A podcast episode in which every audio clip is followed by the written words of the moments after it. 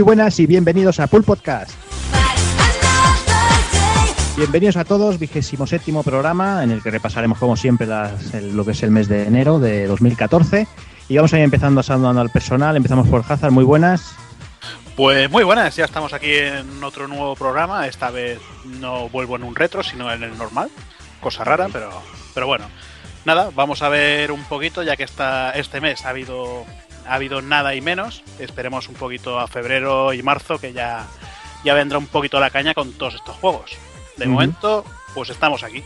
Muy bien. Vamos también con Doc y Pani, muy buenas. ¿Y cómo estamos? ¿Qué tal? Pues aquí, como bien dice Hazard, que un poquito de, de sequía en este mes de enero, pero hostias, todo lo que nos viene ahora en febrero, marzo, que va a haber, va a haber patadas y mordiscos para ver qué analizamos y qué tocamos, porque madre mía, menuda avalancha de juegazos y de cosas interesantes que están por venir, una auténtica pasada.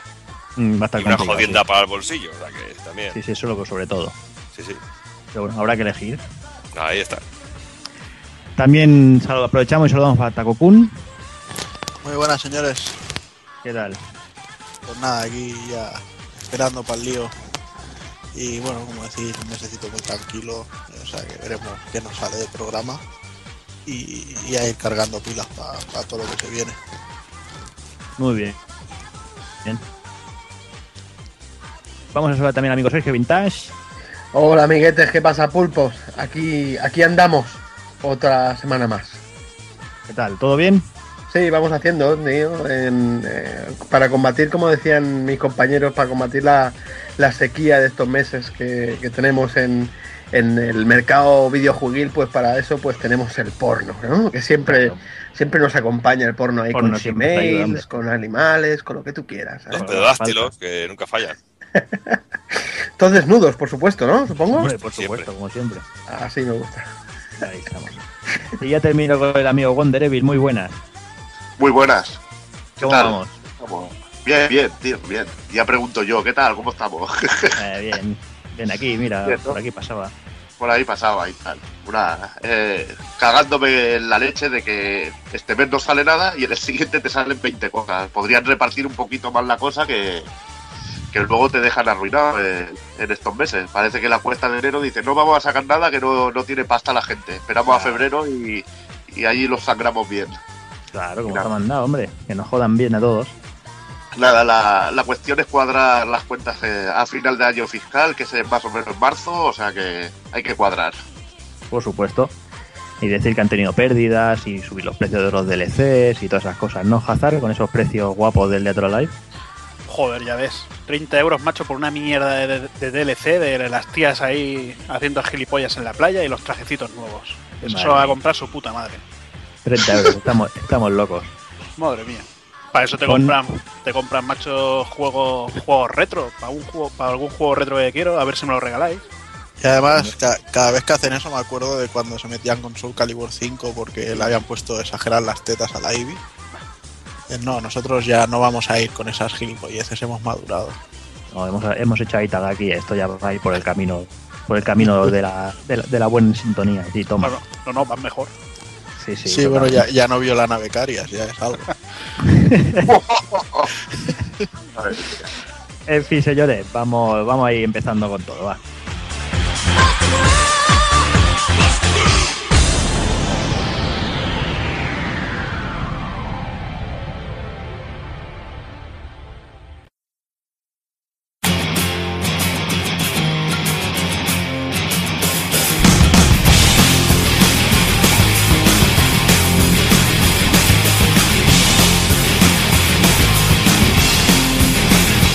Y para el vigésimo séptimo programa empezaremos con las noticias de enero de 2014.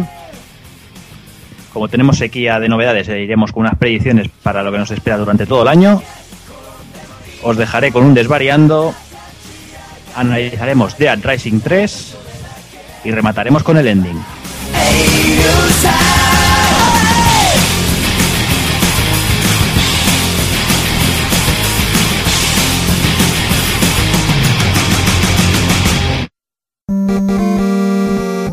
pulpofrito.com.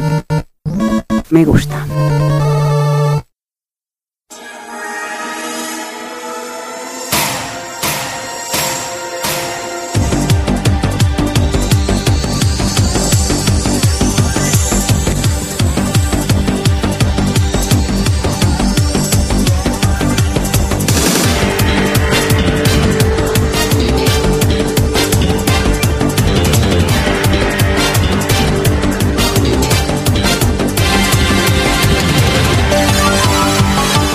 Y comenzamos las noticias, como no puede ser de otra manera, con Nintendo, porque bueno, parece que últimamente están abonados a las noticias y, el troleo fácil.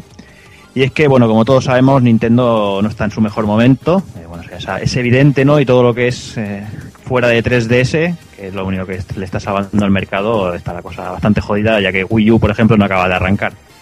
Y además, como decíamos, los GTs aprovechan la mínima y, bueno, todo lo que sea ataques a Nintendo son, son de gratis.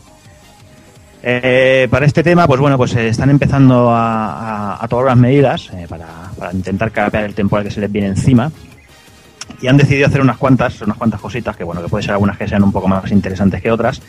Y por ejemplo, lo que quieren hacer es empezar a desvincular ya las cuentas eh, sobre el hardware y hacerlo como, como la competencia, ¿no? Tener una cuenta única para tanto para 3DS como para Wii U y todo esto, poder unificar compras y monederos y toda esta historia. Que bueno, que quieras que no, yo creo que es un, pequeño avance a ver si lo acaban de hacer porque eh, bueno, como siempre van un poquito a remolque en el tema online y yo creo que esto le, daría también un, plus. También dicen que bueno que el tema de Wii U pues que van a intentar centrarse con, mucho más con las funciones del gamepad porque por, por ejemplo parece ser que no, no, no están explotándolo todo del todo como como no todos sabéis hay muy poquitos juegos que lo que lo exploten bien quitando Rayman y algunas cositas más Doki yo creo que que, que, bueno, que le pueden sacar un poquito más de chicha al mando. Sí, hombre, pasa como siempre, como ocurrió también en su momento con la, con la DS, que al principio parecía que todos los juegos intentaban hacer un poco de apoyo y tener cosas novedosas, como soplar a la pantalla y esas mierdas, y se, deja y se terminó dejando bastante abandonado, y con Wii U está pasando un poco lo mismo, que ahora se está limitando todo pues a un simple mapa, o a una función metida con calzador que lo único que hace es ralentizar totalmente la acción de juego. Cuando se pueden hacer cosas muy interesantes, como tú mismo has podido comprobar hace bien poco con el Wonderful 101, uh -huh. que, que tiene un montón de funciones interesantes, o como el mismo Rayman Legends, que es genial poder jugarlo con el mando de la Wii U. Yo veo bien, pero esto no es que se te, es que esto es algo que tendrían que haber hecho de lanzamiento, porque si tú lanzas como gran baza de tu consola, que tiene un mando tableta, pues coño, pues aprovechalo al máximo, no lo dejes ahí abandonado y que, vale, que las compañías se las apañen. Tú como compañía, pues dale un buen uso, un interesante uso. Con el Mario, con el Mario que salió, el último Mario que ha salido, que es un auténtico juegazo, se le podía haber, apro haber aprovechado muchísimo más las funciones mm. del mando. Aparte de la, las fases estas del Toad minero. No sé, que como que Nintendo siempre hace esto un poquillo, que empieza con muchas ganas algo, como que te muestro algo muy interesante y luego lo dejan abandonado, abandonado totalmente. Mm. Ya te digo que es una, es una buena es una buena noticia para los usuarios que se quieran centrar en las funciones del Gamepad, pero es algo que tenían que haber hecho desde el principio. Porque yo como usuario me siento muy decepcionado en ese sentido. Aunque estoy muy contento con la consola y con los cuatro juegos que tengo, son cuatro juegos que me gustan mucho. Pero a estas alturas de la película yo necesitaría tener un catálogo más amplio de juegos. Bueno, veremos a ver cómo, cómo va el año, que bueno, ya luego lo comentaremos en las, en las novedades, que bueno, yo creo que, que habrán cositas interesantes, tampoco sé si muchas, pero bueno, ya veremos luego lo discutiremos. Y ya entrando en lo que importa de verdad, que realmente queramos o no queramos, seamos unos, románticos o no, aquí lo que importa es la pasta y las cuentas están más que claras. Durante el último ejercicio Nintendo ha bajado un 8% los beneficios y como y, y, el Satoru Iwata, que se siente culpable en parte de, estas pérdidas, ha decidido bajarse solo un 50% durante los siguientes cinco meses. ¿no? Una, una medida, Sergio, que, que, eso está al orden del día, eso está todo el mundo. ¿eh? Perdona, eh, se me ha caído no, el micro, ¿Qué hacías ahí. con un bote y en pelota, Sergio, por favor? Eh, sí, sí, es que... Con se, las emails, estaba con las emails. Estaba aquí con, lo, con los emails, tío. Eh, no, no, te, no te recibió bien, Jordi. No, decía que, que Satoru Iwata, ¿no? Que, que se ha hecho ahí un... Bueno, que, que, que se culpabiliza a sí mismo de, de, de las bajadas de, de beneficios y que, y que se rebajar el sueldo un 50% durante los próximos cinco meses. Bueno, mm, la verdad que. Decía que eso es una, una medida que aquí la, la estamos acostumbradísimos a verlo en el gobierno, pues, esa cosa. Totalmente, vamos. totalmente. Con los políticos que, que, nos mandan a nosotros, pues ya ves, es un ejemplo, ¿no? A, a tomar, a, a, a, pillar, ¿no? No sé, no sé, la verdad que para que lleguen a hacer eso, hostia, yo no entiendo mucho de cultura japonesa, pero mm, intuyo, huelo que, que, que deben estar jodidos, tío. ¿Sabes? Porque llegar a hacer eso es muy drástico, al menos para mí me lo parece, ¿sabes? Pero bueno. Mm. Sí, sí, sí, sí. Bueno, veremos, veremos cómo acaba, la, acaba el panorama. También por otra parte eh, comentan que van a empezar a premiar con descuentos a los compradores habituales de la tienda virtual, es decir, cuando contra más compremos, más, más descuentos tendremos en las siguientes compras, que bueno, que aunque sea solo la tienda virtual de momento, pues bueno, yo creo que es, que es algo de agradecer porque, porque bueno, como todos sabemos, los juegos de Nintendo no bajan de precio ni, ni que los maten. Sí, pero yo creo que también que lo primero, antes de hacer esto, tendría que haber una rebaja muy considerable en todos los contenidos descargables de Nintendo en la tienda. Porque es vergonzoso, tío, porque los precios son exageradísimos. Mm. Sabes que tú lo comparas como por ejemplo con la PlayStation Network y te encuentras ofertazas pero increíbles, te encuentras au- auténticos clásicos, juegos increíbles por eh, 2,95€, 4,95€ y aquí te estás encontrando juegos de Super Nintendo, muchos de ellos del montón, por 9,95, tío. Es que no es normal. Vale que me des una gratificación por comprar mucho a la tienda, pero a dame algo que me incite a comprar a la tienda. Vale que muy bonito que, que Iwata se baje un 50% el sueldo, pero antes de bajarte el sueldo, ¿por qué no cambias un poquito la política? Abres un poquito las puertas a que la gente pueda trabajar más cómoda contigo. Eh, intentas sacar una, una IP nueva dentro de la estética de Nintendo. Haces una rebaja considerable dentro de la oferta de DLCs, de, de de contenido descargable. No sé, es que son muchas cosas y yo creo que esto queda muy bonito cara al público, que luego puede ser verdad o mentira, pero me cago en la puta. Eh, piensa un poco en el usuario también, piensa un poco en que están apretando y achuchando la gallina de manera considerable. Y yo creo que estas navidades han tenido una oportunidad de oro para hacer una rebaja interesante de la consola y que hubiera sido una opción perfecta como, como alternativa a PlayStation 4 o Xbox One. No sé, yo pienso que son cosas de perogrullo que no se han hecho y que yo pensaba que se iban a hacer. No sé. Sí, la verdad es que un pack hubiera sido interesante, un pack para las navidades con una pequeña baja de precio. Yo he visto ahora estas últimas semanas, me parece que en MediaMarkt había una, una oferta de 299 de la consola esta con el, con el Mario y el Luigi y además te regalan el, el 3D Wall, que bueno, que esa oferta ya sí que empieza a ser algo, Bueno, pues algo ves, interesante, pero claro, tiene que venir de, de, de un, de un distribuidor, no de un vendedor como es MediaMarkt. Claro, y luego aparte que eh, Nintendo ha insistido mucho en que quiere apoyar mucho la- en los contenidos descargables desde su tienda, que funciona muy bien la tienda, gana mucho en velocidad la consola y todo eso. Eso es cierto, la consola da gusto de poder trastear con ella, entre comillas, claro. Pero joder, rebaja un poco los precios. Es que a mí me da, me da puro gastarme 9,95 euros en, en un juego de Super Nintendo. No, no sé si habéis visto que en Amazon Italia han puesto ahora la Wii U eh, a 129 euros con el, el pack de 8 gigas. Que para eso sí solo se puede comprar en Italia. Parece que es algo algo Mm. realizado solo para allí por, por Amazon y Nintendo. Bueno, veremos cómo, cómo evoluciona la cosa. Y luego ya, por otra parte, bueno, para ir finalizando con Nintendo, habían corrido rumores, eh, no sé si era alguna revista japonesa que decía que, que Nintendo iba a empezar a, a vender sus franquicias para dispositivos móviles, pero bueno, de momento Iwata lo lo ha desmentido totalmente, pero bueno, veremos a ver si, si van faltos de pasta, veremos si, si no acaban vendiéndose a, a- a los teléfonos y las tablets. Vamos ya con otra noticia y es que Microsoft Studios eh, ha anunciado que, bueno que ha conseguido hacerse con los derechos de Gears of War, ¿no? los cuales que estaban hasta el momento en manos de Epic Games.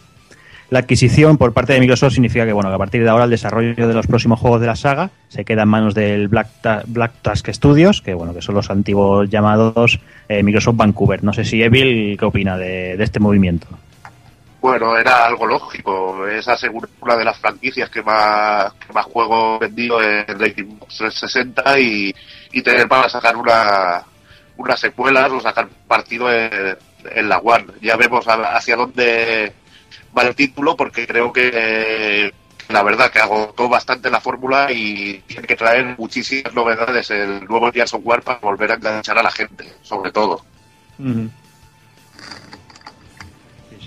Pero bueno, veremos a ver también, tienen ahí una oportunidad de oro para sacar versión para One, veremos a ver a ver si bueno, si empezamos a, mover un poquito el catálogo de las nuevas consolas.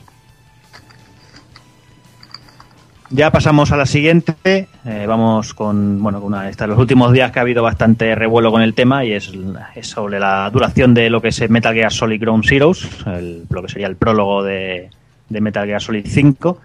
Y bueno, los últimos, eh, según decían, pues la duración de la campaña principal se queda en un par de horitas eh, escasas. Bueno, so- solo siempre, siempre hablando de la del solamente la campaña, ¿no? Ya, ya se decía que el juego iba a estar en zona abierta, que bueno, que se podrían submisiones y todas esas cositas. Eh, la cosa ha corrido como la pólvora, la gente ha puesto el grito en el cielo.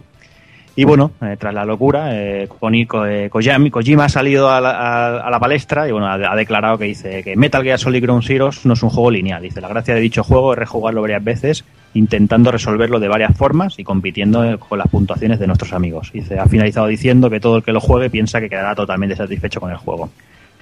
Yo personalmente, no sé, la verdad es que no sé, no sé cómo, no sé qué pensar, ¿no? No, no sé si es darnos un pequeño adelanto que podamos disfrutar del ni que sean un par de horitas.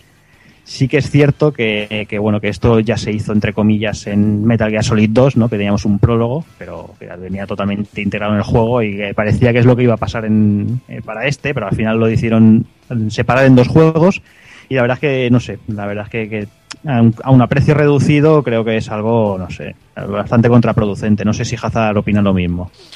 Hombre, el precio en sí es un poquito caro para lo que lo que en principio parece ofrecer, pero tam- tampoco han dicho, por ejemplo, si la campaña tiene vídeos, tiene tiene algo más más de historia. Eh, está claro que sí, que hay juegos de mundo abierto que son mucho más abiertos, mucho más duraderos que este, pero es eso. Esto es un prólogo que dura que dura dos horas, pero como dices, pues Metal Gear 2 también tenía lo mismo.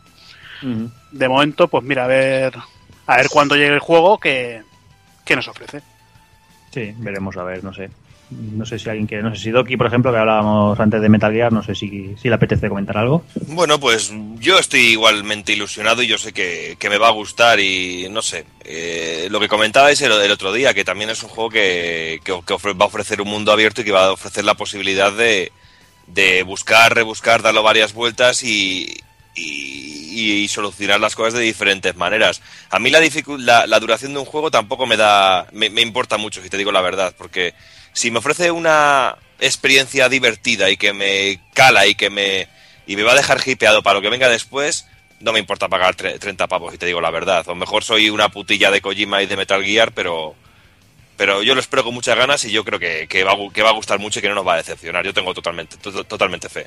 Que pasa Sí, que no, no, a veces hay una barrera ahí, ¿no? Porque dices, hostia, es que he visto tutoriales más largos de una que una hora y media o dos horas. Entonces, a ver, yo creo que la jugada ha sido simplemente simple y pura eh, de decir necesitamos sacar algo este año para hacer dinero porque Castlevania me huelo que no va a funcionar tan bien como nosotros creemos que lo hará. Eh, con el Pro van de mal en peor y, y- y es que no tienen nada más. Y además el, eh, el Phantom Pain ya han dicho que se va para el año fiscal que viene o para el otro. O sea, se es posible rumorea que salga en finales, finales de 2016. 2015. Ya Claro, o sea, es que Konami necesita ingresos y los ingresos más rápidos es hacer esto con el, con el Ground Zeroes y aprovechar el, el tirón de, de Metal Gear. Sí, pero Sí. yo, tampoco, yo, yo tampoco creo que vayan a, a maltratar eh, una saga como Metal Gear, ¿eh? Tampoco creo que lo vayan a, a dar un trato malo y que, le- y que, y que la gente quede descontenta, no sé. Yo por lo menos es la esperanza que tengo, ¿sabes? Que yo, Yo, todavía- creo que el, yo creo que el precio es abusivo para lo que es. Para, O sea, siendo una preparación a lo que ha de ser el juego, yo veo un precio abusivo. Yo creo que de momento no se ha visto, por ejemplo, gráficamente cómo va a ser en, en- ni en Xbox ni en Play 3. Lo que se ha visto siempre han dicho que, es equivalente a estas consolas, pero, pero no sé, estaría bien que, que empezaran a mostrar un poquito más de esto es para Play 3, esto es para Xbox, esto es para la diferencia que habrá en Play 4, pero de momento no, no sé, no he visto nada. Claro, realmente lo que esperamos todos es, ver ese Fox Engine en, yo en primera persona, ¿no? Y verlo realmente si luce todo lo que nos han querido vender, ¿no? En el eh, meses atrás. Yo personalmente también veo que el precio es algo abusivo. También estoy estoy de la parte de que yo lo voy a comprar, pero yo, yo era de los que dijo cuando salga este juego me compraré Play 4, pero al visto lo visto, eh, yo voy a comprar la versión de Play 3 y me esperaré a que salga el, el 5, vamos, lo tengo clarísimo. Y que sabes que cuando salga el 5 saldrá con un DLC o algo con la parte está incluida, seguro. Eso por supuesto. Por supuestísimo. Eso por supuesto. No lo sé, la verdad que no sé si es una jugada de marketing, si realmente es Kojima el que ha querido mostrar lo que se va a venir por bueno por, por- con el juego o, o simplemente que, que- que- que- para hacer tiempo, ¿no? Es decir, yo suelto esto para que la gente vaya jugando y de aquí año y medio o dos años, pues ya soltaremos el juego completo y que la gente lo, lo disfrute. No sé, yo sé que, que Kojima siempre ha sido un tío de mimar mucho los juegos y darle mucho, pues, bueno, de, cuidarlos, ¿no? No, no, no- saca un juego al año, ¿no? Por mucho que Konami quiera, quiera explotarlo, yo creo que, que, no, que no lo permitirá, ¿no? Hasta, hasta ese punto de decir un juego cada dos años, no lo sé. Pero al menos, al menos eso creo, quiero creer. Y bueno, vamos con otra, con otra noticia curiosa que también ha saltado hace pocos días. Y es que el, el compositor considerado el Beethoven japonés, eh, Mamoru Sa- Samuragochi, que bueno, que, que- que- ha, ha trabajado en algunos juegos, que lo comentaremos, dice el, el hombre que sufrió una sordera en los 35 años y bueno, que dijo que tras esto el tío dijo que tenía una, un don especial, ¿no? El, pues el, el hombre resulta que, que, que- que nada, es que eso de componer música, que se ve que, la sordera especial, el Beethoven y todo eso, que, nada, que era todo era todo un tongo y el tío estaba haciendo una marrosa en todo en todos los sentidos. Estaba el tío eh, comprándole la- las canciones a gente y poniéndole poniéndole su nombre. Para que veáis hasta el, hasta el nivel que ha llegado la cosa, eh, en Japón este hombre es conocido principalmente por la, su sinfonía número uno de Hiroshima, que bueno que está dedicada a las, a las víctimas de la bomba de, de 1945. Incluso la, la crítica llegó a calificarla como una obra maestra. Como os comentábamos, este hombre trabajó en algunos videojuegos, sobre todo para Capcom, y bueno, sus bandas sonoras más marcadas son las de Resident Evil y, por ejemplo, de Onimusha. Nada, pues eso, la, eh, la persona que había detrás de este genio, entre comillas, eh, estaba haciendo su trabajo, era Takashi Nigaki, y dice, el cual la, ha compuesto unos 20 temas durante 18, a- 18 años que duró esa relación. Y el cobro de la faena fueron unos 7 millones de yenes, que, que vienen a ser unos 50.000 euros. Además, incluso se, se rumoreaba que, que, bueno, que esto, que, el Samuragochi ni era sordo ni nada. Ya al parecer el detonante ha sido, bueno, que, que tras ah, con, los actuales eh, Juegos de Olímpicos de Invierno, el, el japonés Dai- Daisuke Takahashi, que bueno, que- que había elegido uno de los temas de, de este hombre para, bueno, para ser su banda sonora de los Juegos Olímpicos, el tío ya se le iniciaron en las narices y, y Nigaki pues amenazó con denunciar el tema y según se habla, Sa- Samuragochi incluso llegó a, in- a intentar suicidarse, cosa que no, que no acabó haciendo. La verdad es que, que no sé, no sé qué opináis, pero la verdad es que seguramente este caso se re- esté en, millones de sitios, en tan- tanto en el mundo de los videojuegos como en todo, pero la verdad es que, que es muy bestia, ¿no? El, el tío ha puesto el nombre durante, tren- o sea, durante 15, 20 años y ha tenido un tío ahí detrás haciéndole la faena, la faena sucia cobrando una miseria, porque 50.000 euros, supongo que el tío habrá ganado muchísimo más dinero, Takokun. Pues sí, yo creo que este hombre tiene unos cojones como, como dobles bombos, ¿no? O sea, más, más duros que el corazón. Porque manda huevos lo, lo que ha llegado a hacer.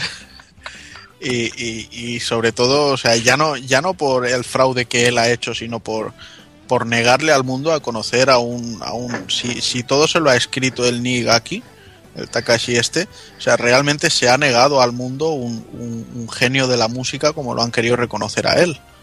Y no sé, eh, o sea, eh, yo el fraude más lo veo de cara al otro, ¿sabes? O sea, este ha sido un vividor y ha sabido aprovechar y el otro ha sido muy tonto de estarse 25 años o 35 años callado. O sea, eh, de, de gilipollas. Pero impresionante, o sea, montar sordera. esto. Y realmente lo de la sordera también es mentira, el tío es eso, ¿no? Que es un, es un jeta, pero totalmente, vamos. Pero, pero increíble, o sea, posiblemente uno de los tíos más grandes que haya parido el mundo. O sea, eh, este tío tiene que tener genes que- españoles en algún lado. Se dice que tiene ahí, está antepasados españoles, el rumorea. Ahí, ahí. Oye, que el engaño también es un arte, ¿eh? Madre mía, que el timo la estampita también no es fácil de hacer. Sí, lo cierto, lo cierto es que en el mundillo este de la música, sobre todo grandes genios así como, como, como Nigaki y tal, ¿no? Eh, esto, esto se, se lleva mucho. A mí me viene a la cabeza, por ejemplo, el famoso caso de Milli Vanilli, ¿sabes? Bueno, Eso, iba- eso estaba pensando yo, cabrón, ya sabía por dónde ibas tú. Pero, A ver, que- pero de un que modo, de un más cutre, tío.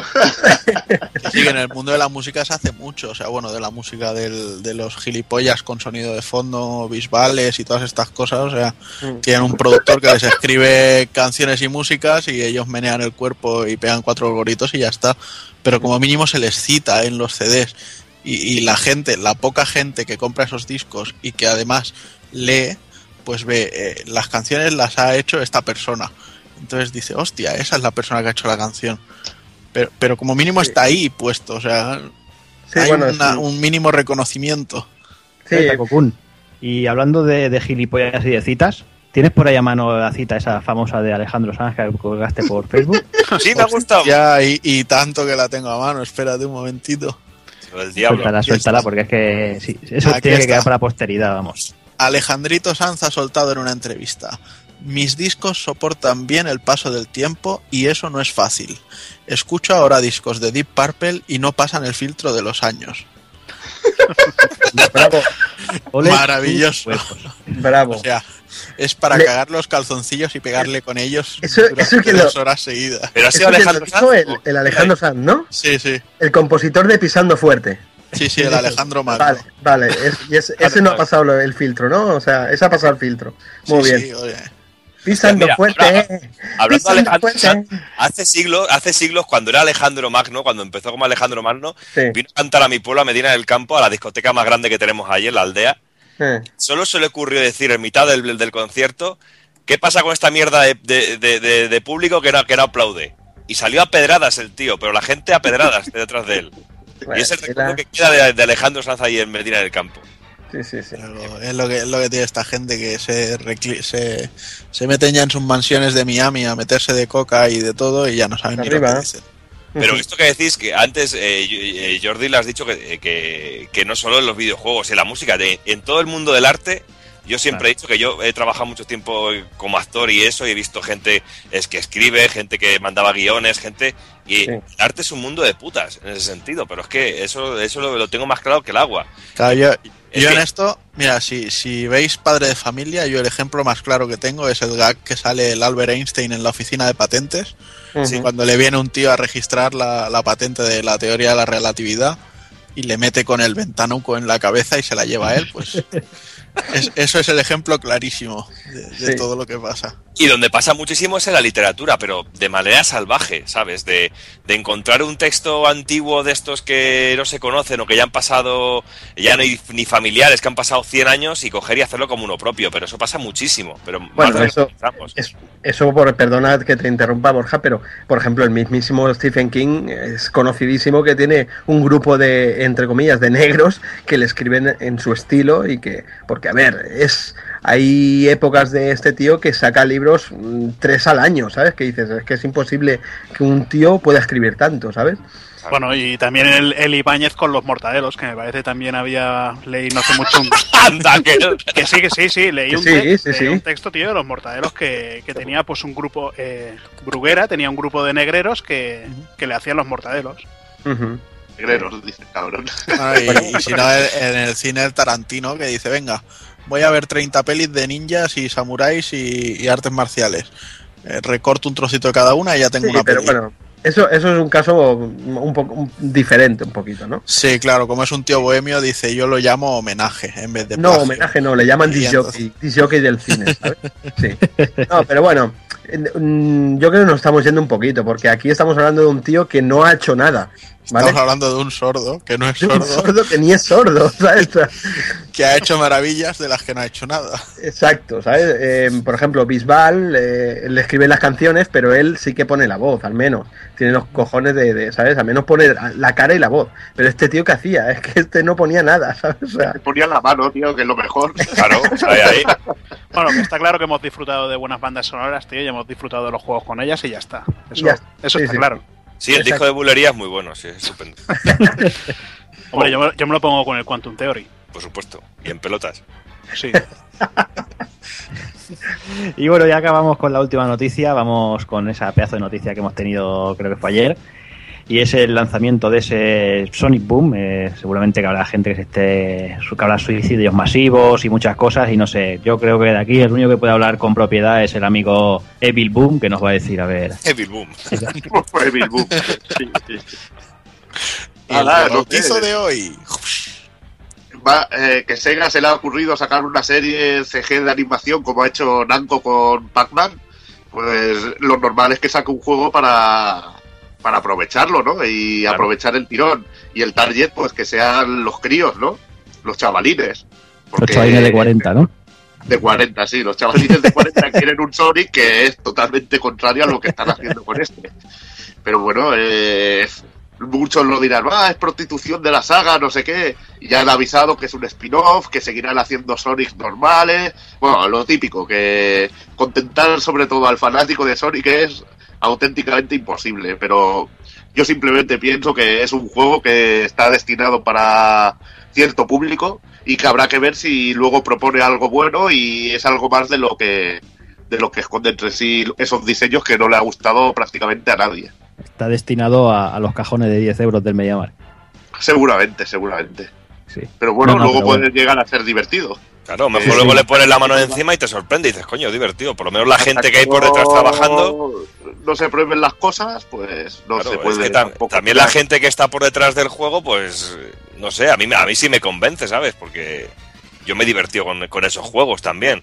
Que estéticamente no te gusta, pues bueno, pero también es de lógica. Eh, eh, el público clásico de los Sonic no va a estar contento nunca con cualquier producto que se le ofrezca, pues vamos a, a ir a probar con el público nuevo, con el que toca, con el relevo generacional, pero es que es lógico. Cla- pero claramente, yo creo que tal y como está ahora mismo Sonic, que un spin-off te lo haga el equipo del Crash Bandicoot es de lo mejor que le puede pasar. ¿sabes? Oye. Y juzgar un juego, un Sí, juego sin a- y, pero juzgar un juego sin haberlo probado únicamente por la estética, pues, oye, pues decir, estéticamente no te, no te gusta. DMC a Evil no le gusta, a mí me y yo me lo pasé muy bien con él, por ejemplo. Pues estéticamente. me has dicho, a mí me gusta, ¿eh? No te has atrevido, ¿eh, cabrón? A mí sí me gusta, coño. A mí me. A mí me. Lo has dicho, ¿eh, cabrón, Pete? A mí me el gusta otro- mucho. el otro, en lo de Juana ya es de juzgado de guardia, el cabrón, tío. es el único que le ha gustado los diseños de Sonic. Y luego me entero que está toda la gente de Sony detrás. Digo, qué grande que eres el punto Juana. Pero lo bueno es que me gustaron antes de saber eso, ¿eh? Sí, sí, pero es que yo creo que lo tienes ya tan infiltrado, tío, que es que lo hueles, tío. es que es algo brutal, tío. Knuckles lo único que le pasa es que se ha saltado el día de las piernas del gimnasio y ya está. Ahí está, no, es que, eh, sigue el método Osmin. Claro, pero supongo que es para darle el, el rol de grandote, fuertote y, y que se controle un poco diferente en el juego y ya está. Es que comido un He-Man y ya está, tío. Es lo que hay. En fin, yo creo que va siendo ya hora de dejarlo por aquí. Vamos, vamos a ir con esas novedades que, bueno, más bien con las predicciones que hayamos comentado.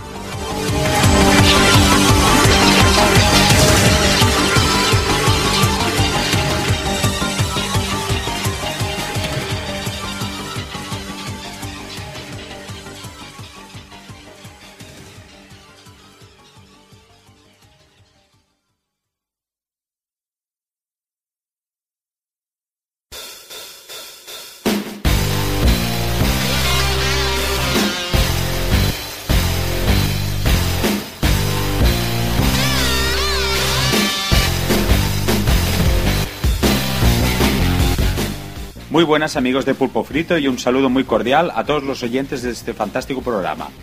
Me dirijo a todos vosotros para comentaros que somos la, aso- la asociación ah, Ten Hit dedicada a promover los torneos de Fighting Games y comenzamos nuestra andadura este próximo día 15 de febrero en Cardedeu, ah, provincia de Barcelona, con un torneo de Street Fighter 4 Arcade Edition en 360 y King of Fighters 98 eh, Niles. Ah, serán 5 euros de inscripción para el Street Fighter y 3 para el King of Fighters 98. Os podéis inscribir hasta las 11 de la mañana del mismo día y, en la entrada del recin- y la entrada del recinto es gratuita. El total de inscripciones de cada juego eh, se repartirá entre primer, segundo y tercer puesto y además contaremos ah, con tarjetas de regalo para gastar en una tienda ah, de electrodomésticos muy conocida. Eh, encontraréis toda la información del evento en nuestra página de Facebook, Asociación Ten y en la sección de torneos Fighting Games del foro de Arcadia Fighters. Muchas gracias a todos por vuestra atención y nos vemos en el dojo.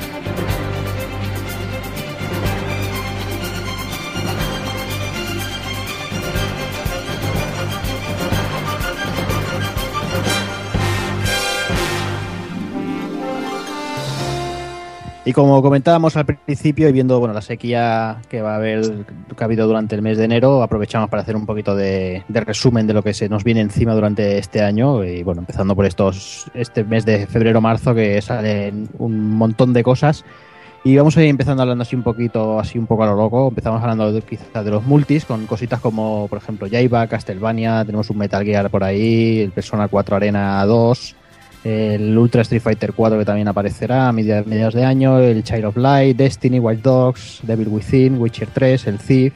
No sé, mm, no sé quién quiere empezar, por ejemplo, Sergio. Dime.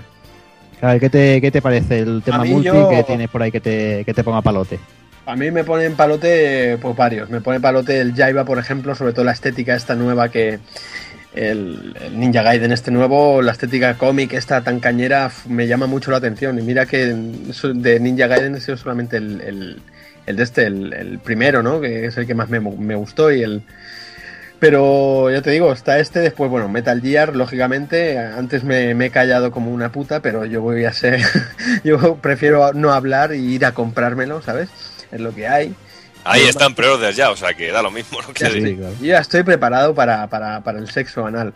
Y mm, después me, me llama mucho, tío, The Evil Within y me da mucha curiosidad Watch Dogs. No porque mm, crea que sea un gran juego, sino ya por el, el hecho de realmente a ver qué es, ¿sabes? A ver qué, qué pollas va a pasar con este juego, ¿no? Tanto que se han dicho y, y han deshecho de este juego, ¿no? Hacer y deshacer de este juego.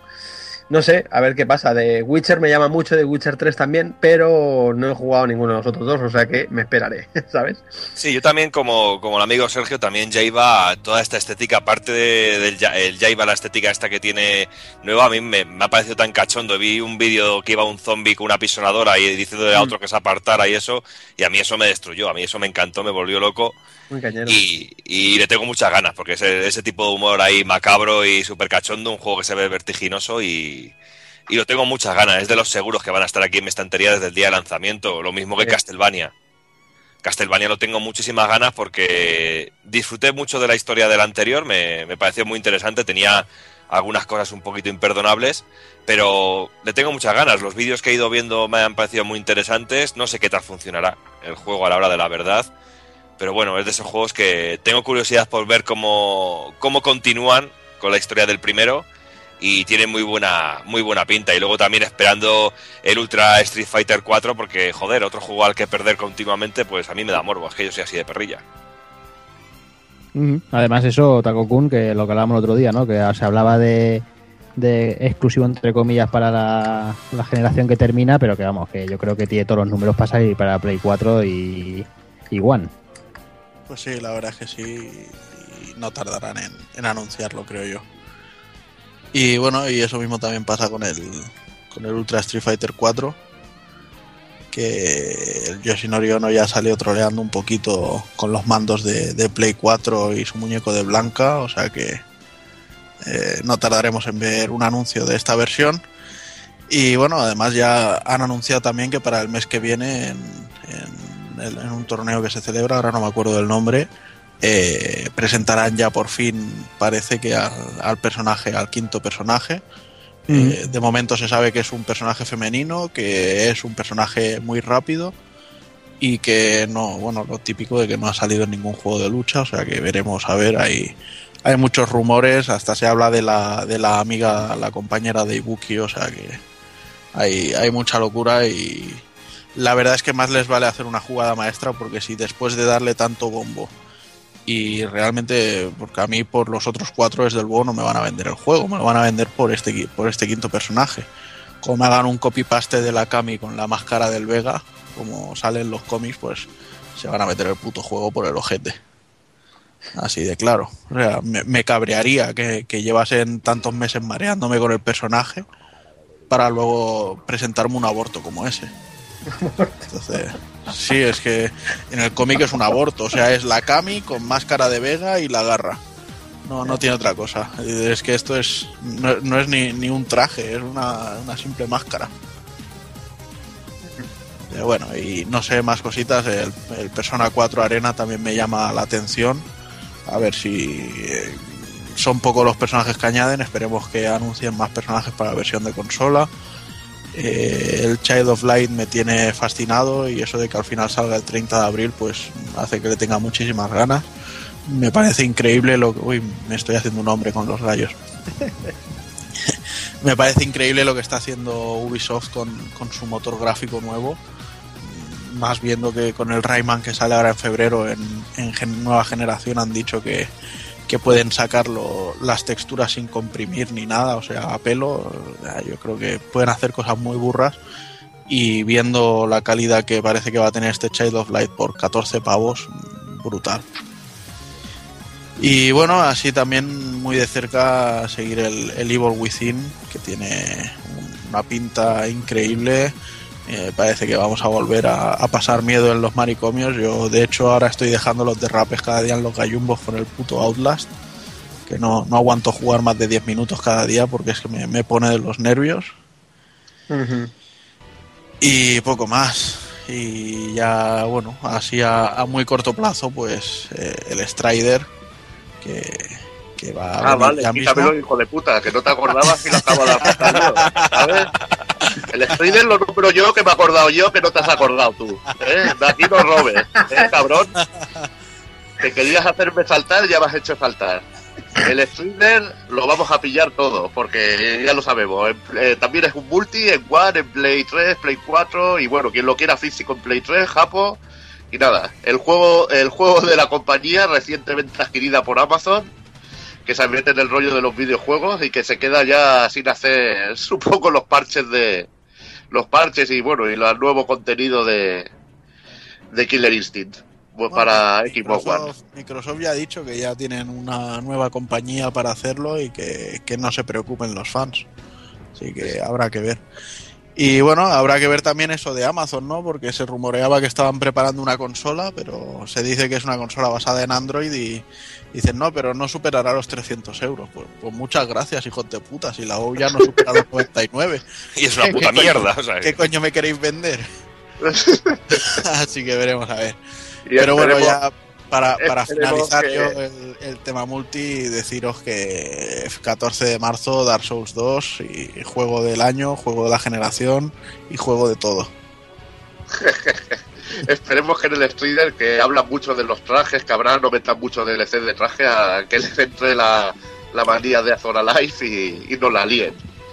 Y, creo que un juego que también puede llamar la atención, aunque no soy muy amante de los FPS, es Destiny, que creo que propone cosas muy chulas para lo que sería el multijugador. Veremos qué tal, qué tal se comporta el juego de Bungie. Bueno, pues nada, yo en multi, pues la verdad, el Castlevania Lords of South este 2, eh, sí, lo espero un poco con ganas, pero tampoco eh, que se desarrolle en la época actual en ciudades. Ahí, esa parte es la única que no me gusta. Luego, igual, cuando entremos al castillo de Drácula, si, si entramos o algo, igual sí que se hace un poco interesante. Ya veremos a ver la cámara libre qué tal se adapta a la jugabilidad. Espero que bien. Luego también, pues ya hemos hablado un poquito de Metal Gear, de esta, de esta pequeña introducción a lo que sería Metal Gear 5. Y eh, Devil Within, ese juego que quieren que, vuel- que vuelva al- a los inicios del Survival Horror, pero yo la verdad lo veo un poquito como, Resident Evil 4, pero un poquito más sangriento. Luego ya, pues, The Witcher 3 sería un juego que lo esperaría, pero desgraciadamente pues sale para PC, no tengo un PC tan potente para poder jugar a él. También sale para Xbox One, eh, consola que no de momento ni me atrae, igual que PlayStation 4 hasta que no tenga un buen catálogo. Y de momento pues del resto pues Valiant Hearts, que sería un juego, una aventura eh, realizada también con el motor gráfico del Rayman, que a mí me atrae un poquito un poquito más que el, que el Chill of, Chill of Light. Y de momento yo creo que con, que con esto ya tengo mis multis. Muy bien, pues empezamos ya así un caso con los, los exclusivos. Y empezamos con, con Play 3, bueno, exclusivos, algunos compartidos. Empezamos, por ejemplo, con Play 3, con la, bueno, con la saga Tales. Tenemos por ahí, tenemos el Drakengard 3, una nueva entrega de Black Blue. Tenemos ese pedazo de juego que vamos a comprar todos, que es el, el Stars Victory. Tenemos el, el Ryu Gagotoku Ishin, que también sale para Play 4. Y RPGs a cholón, el Yoyos. Tenemos Guilty Gear, no sé, Takokun, tú mismo, va, empieza. Pues yo, eh, la verdad es que de los Tales no estoy muy expectante con lo que tiene que venir ahora mismo. La verdad es que lo que más ganas le tengo es que ya llegue el Cestiria, que, que parece que aún tiene que llover para él. Porque el Shilia 2 lo veo un refrito del 1 y no me acaba de cuajar. O sea, sé que será un juego que me gustará, pero no de estos que, que son el, el típico juego que te tiras tiempo esperando. Y bueno, Tales of Chronicles, el Sinfonia ya lo jugué en su día y el de Wii me da un poco igual. O sea que sí, tengo las coleccionistas reservadas y tal, pero no, no es el amor que he podido tener por, por la saga en otros títulos. Otro que, eh, sin embargo, que sí que me trae por la calle la amargura es el Drakengard 3, con, con todo el tema de, de que la edición física solo se podrá comprar en la tienda de Square Enix americana. Entonces, a ver, a ver si salen las cosillas para poder pillarlo. El J Stars Victory Versus, que habrá que ver qué pasa con este juego al final. Quiero pillarlo, sobre todo por el plantel de personajes que nos propone, pero a la vez me da un poco de miedo el, el gameplay del, del título. Veremos a ver qué pasa. No puede ser peor que un Dragon Ball, o sea que Un Sony de Stars, eso será. eso lo tenemos ganado. Y también, por supuesto, el JoJo's Bizarre Adventure, que nos tiene que llegar ahora en primavera, que ya le hemos dado buena cuenta a la versión japonesa, pero hay muchas ganas de que llegue por aquí. El Guilty Gear, que tengo muchas ganas de ver cómo lo mueve la Play 3, aunque realmente lo pillaré en Play 4. Y eso sí, espero que sigan añadiendo personajes para la versión de consola, porque de momento el plantel me parece entre lo indignante y lo ridículo. Muy bien. Evil. Y nada, bueno, también se puede añadir juegos de Nipponichi que igual no llegan a salir aquí o no llegan a salir aquí, algún RPG, no sé si tenía que salir un atelier nuevo, que creo que salía ahora en Estados Unidos. Sí, bueno, ahora en marzo sale aquí el, el atelier Eschan and Logi.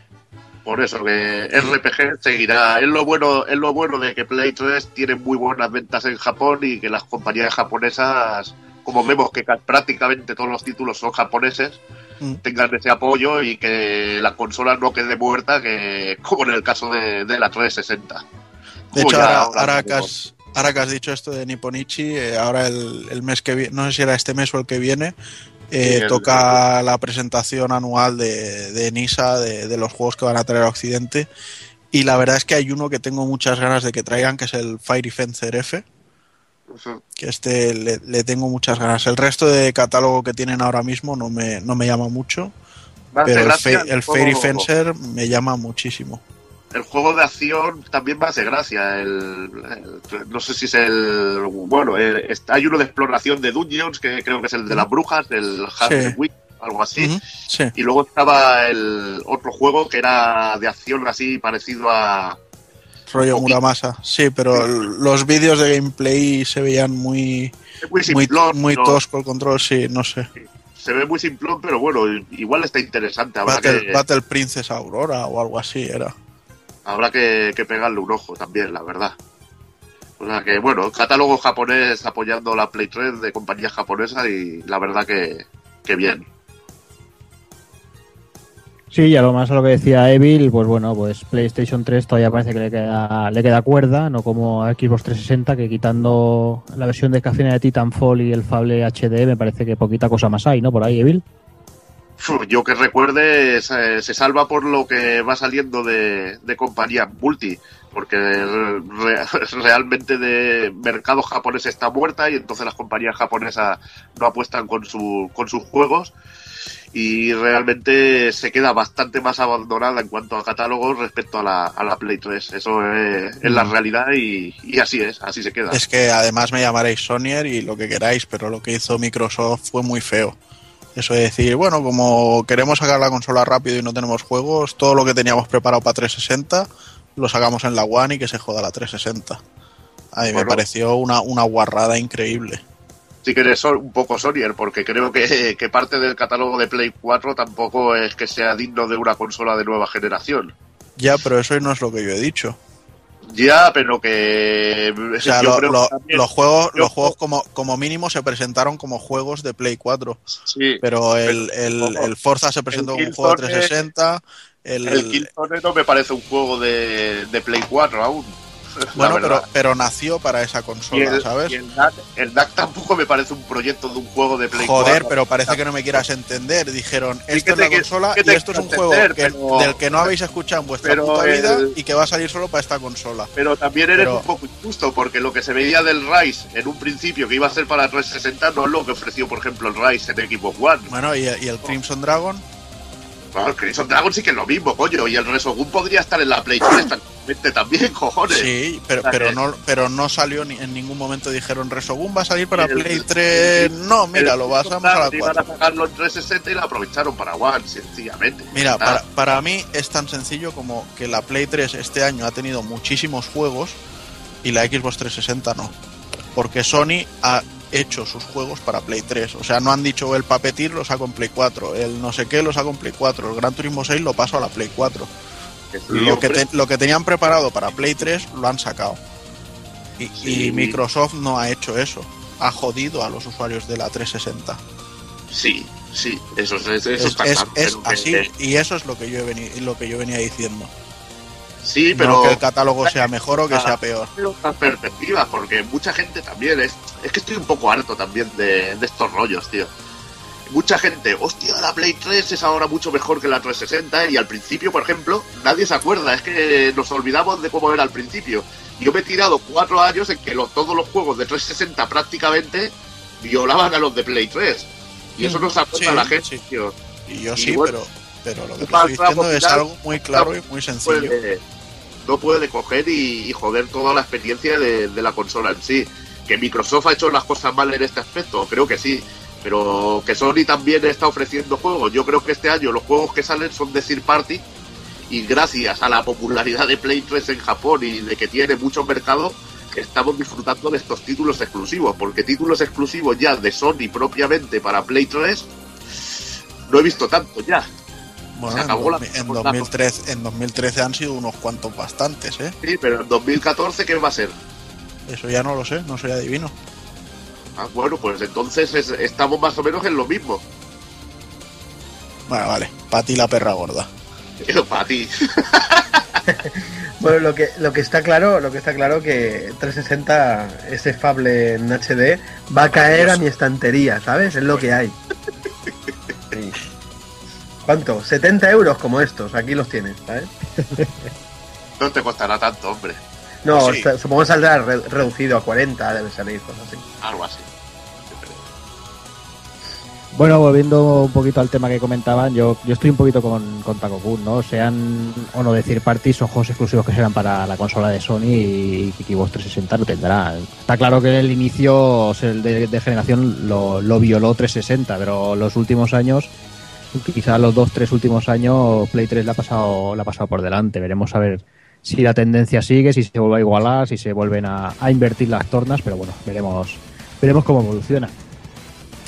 Eh, ya que ya pasaríamos, yo creo que a hablar de Nintendo Wii U, eh, lo que hablamos al principio, Doki, hablar que, que quizá este año sería el momento en el que Nintendo debería dar un puñetazo en la, en la, en la mesa si quisiera realmente eh, hacer algo, ¿no? Tenemos por ahí cositas. ¿Eh? La boca, la competencia. En la boca, ahí está. Tenemos cosas ahí como ese Mario Kart, el Donkey que están al caer, el Smash Bros. que bueno que tiene su público y si tenemos cositas que no sabemos si saldrán durante este año, que se supone que sí, como Bayonetta 2 y el, y el X, que ese ya no, ese ya no es tan, tan seguro que salga durante este año, ¿no, Doki? Sí, hombre, eh, bazas que nos llevan vendiendo durante muchísimo tiempo y e ilusiones que tenemos puestas los que compramos las consolas desde el primer día, casi como quien dice. Mucha ilusión, como tú bien dices, tanto en el Mario Kart 8 como en el Donkey, el Smash Bros. y sobre todo en ese Bayonetta 2 y, y en el X, ese pedazo de RPG que estamos esperando como, como, agua de, como agua de mayo. Lo que yo temo un poco después, ¿qué va a haber después con la consola? Después de pasar ese umbral, ¿qué va a haber después? Porque según va viendo, me da miedo que Nintendo pegue un puñetazo de la mesa de verdad y abandone la consola, la deriva totalmente. Que, que es lo que me estoy temiendo que, puede, que, que pueda pasar. ¿Quieres decir? ¿Eh? ¿Quieres decir que Nintendo abandonaría Wii U ya tan pronto? Pues no sé, pero tengo la sensación como que la van a dejar aparcada totalmente de lado. ¿Y dedicas a 3DS? Sí. No sé, eh, sé, sé que puede sonar como una puta locura porque es una consola joven, muy joven, jovencísima. pero yo tengo la sensación de que la consola se va a quedar abandonada totalmente.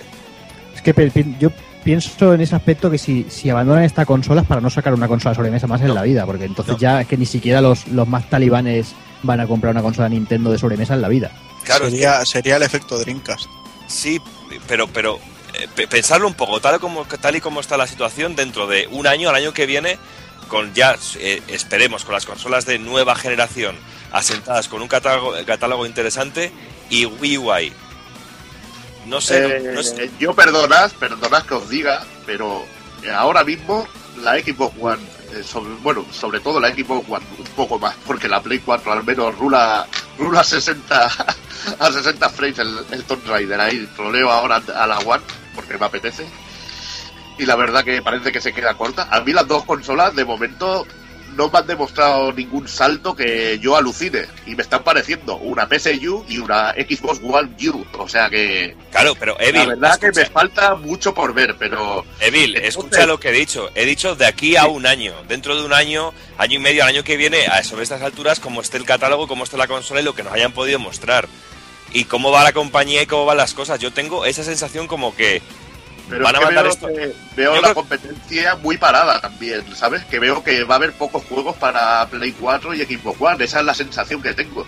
Bueno, y de pues- que juegos que aprovechen de verdad la consola van a ser pocos porque van a costar mucha pasta y pocas compañías se pueden aventurar en hacerlo, la verdad. Te estoy diciendo que, que ojalá, ojalá me equivoque, porque me daría mucha pena porque yo soy de los que compro la consola de lanzamiento y siempre he sido Nintendero a, a muerte y, y he disfrutado y disfruto mucho de la Wii U a día de hoy con los cuatro juegos que tengo realmente contados. Pero me da la sensación que después de todas estas bazas que llevamos esperando a ellas mucho tiempo, se va a quedar la cosa aparcada totalmente. Y no me extrañaría nada que Nintendo dijera, dejamos esto aquí, sacamos alguna cosilla suelta y nos dedicamos únicamente a las portátiles. Sería una, sería una gran cagada. Yo creo que su esfuerzo es en hacer que la consola triunfe. Y yo creo que para que una consola triunfe, tú lo que tienes que sacar son buenos juegos y al Por final supuesto. los resultados llegarán. Por y creo que el buen camino lo llevan haciendo. Lo, lo difícil es que quizá el mercado ha cambiado y sus juegos no son los que más le gusta al gran público. Y ahí es donde, donde tiene que evolucionar un poco, tiene que llegar a la gente. Pero a mí, Evil, a mí, Evil, lo que me da miedo que no puedo utilizar Nintendo la misma estrategia que utilizó con Wii, porque no es el mismo público ni es el mismo momento de la industria en ese sentido. Lo que pasa, lo que pasa es que también nos están vendiendo una nueva generación y realmente no es tan potente. El salto no es tan potente como, como debería serlo. Eh, no Bueno, sé, eso, ya veremos. eso lo ver- eso lo veremos dentro de un tiempo. Con el tiempo. Pero bueno, Sí, será de- con el tiempo. de momento lo que está por venir, lo que se ha ido viendo tanto de Bayonetta como de X o incluso el Mario Kart, que los últimos trailers de Mario Kart me han dejado eh, eh, maravillado y me han encantado y estoy deseando tenerlo aquí para jugarlo y sobre todo poder utilizar una, bu- una buena o una normal plataforma online para poder competir y para poder jugar online con, con los colegas. No sé. ¿Sabes una cosa buena que tiene Nintendo? Es la foto que enseñó el otro día Jordi, que tuvo 10.000 retweets, aquella foto del bayoneta.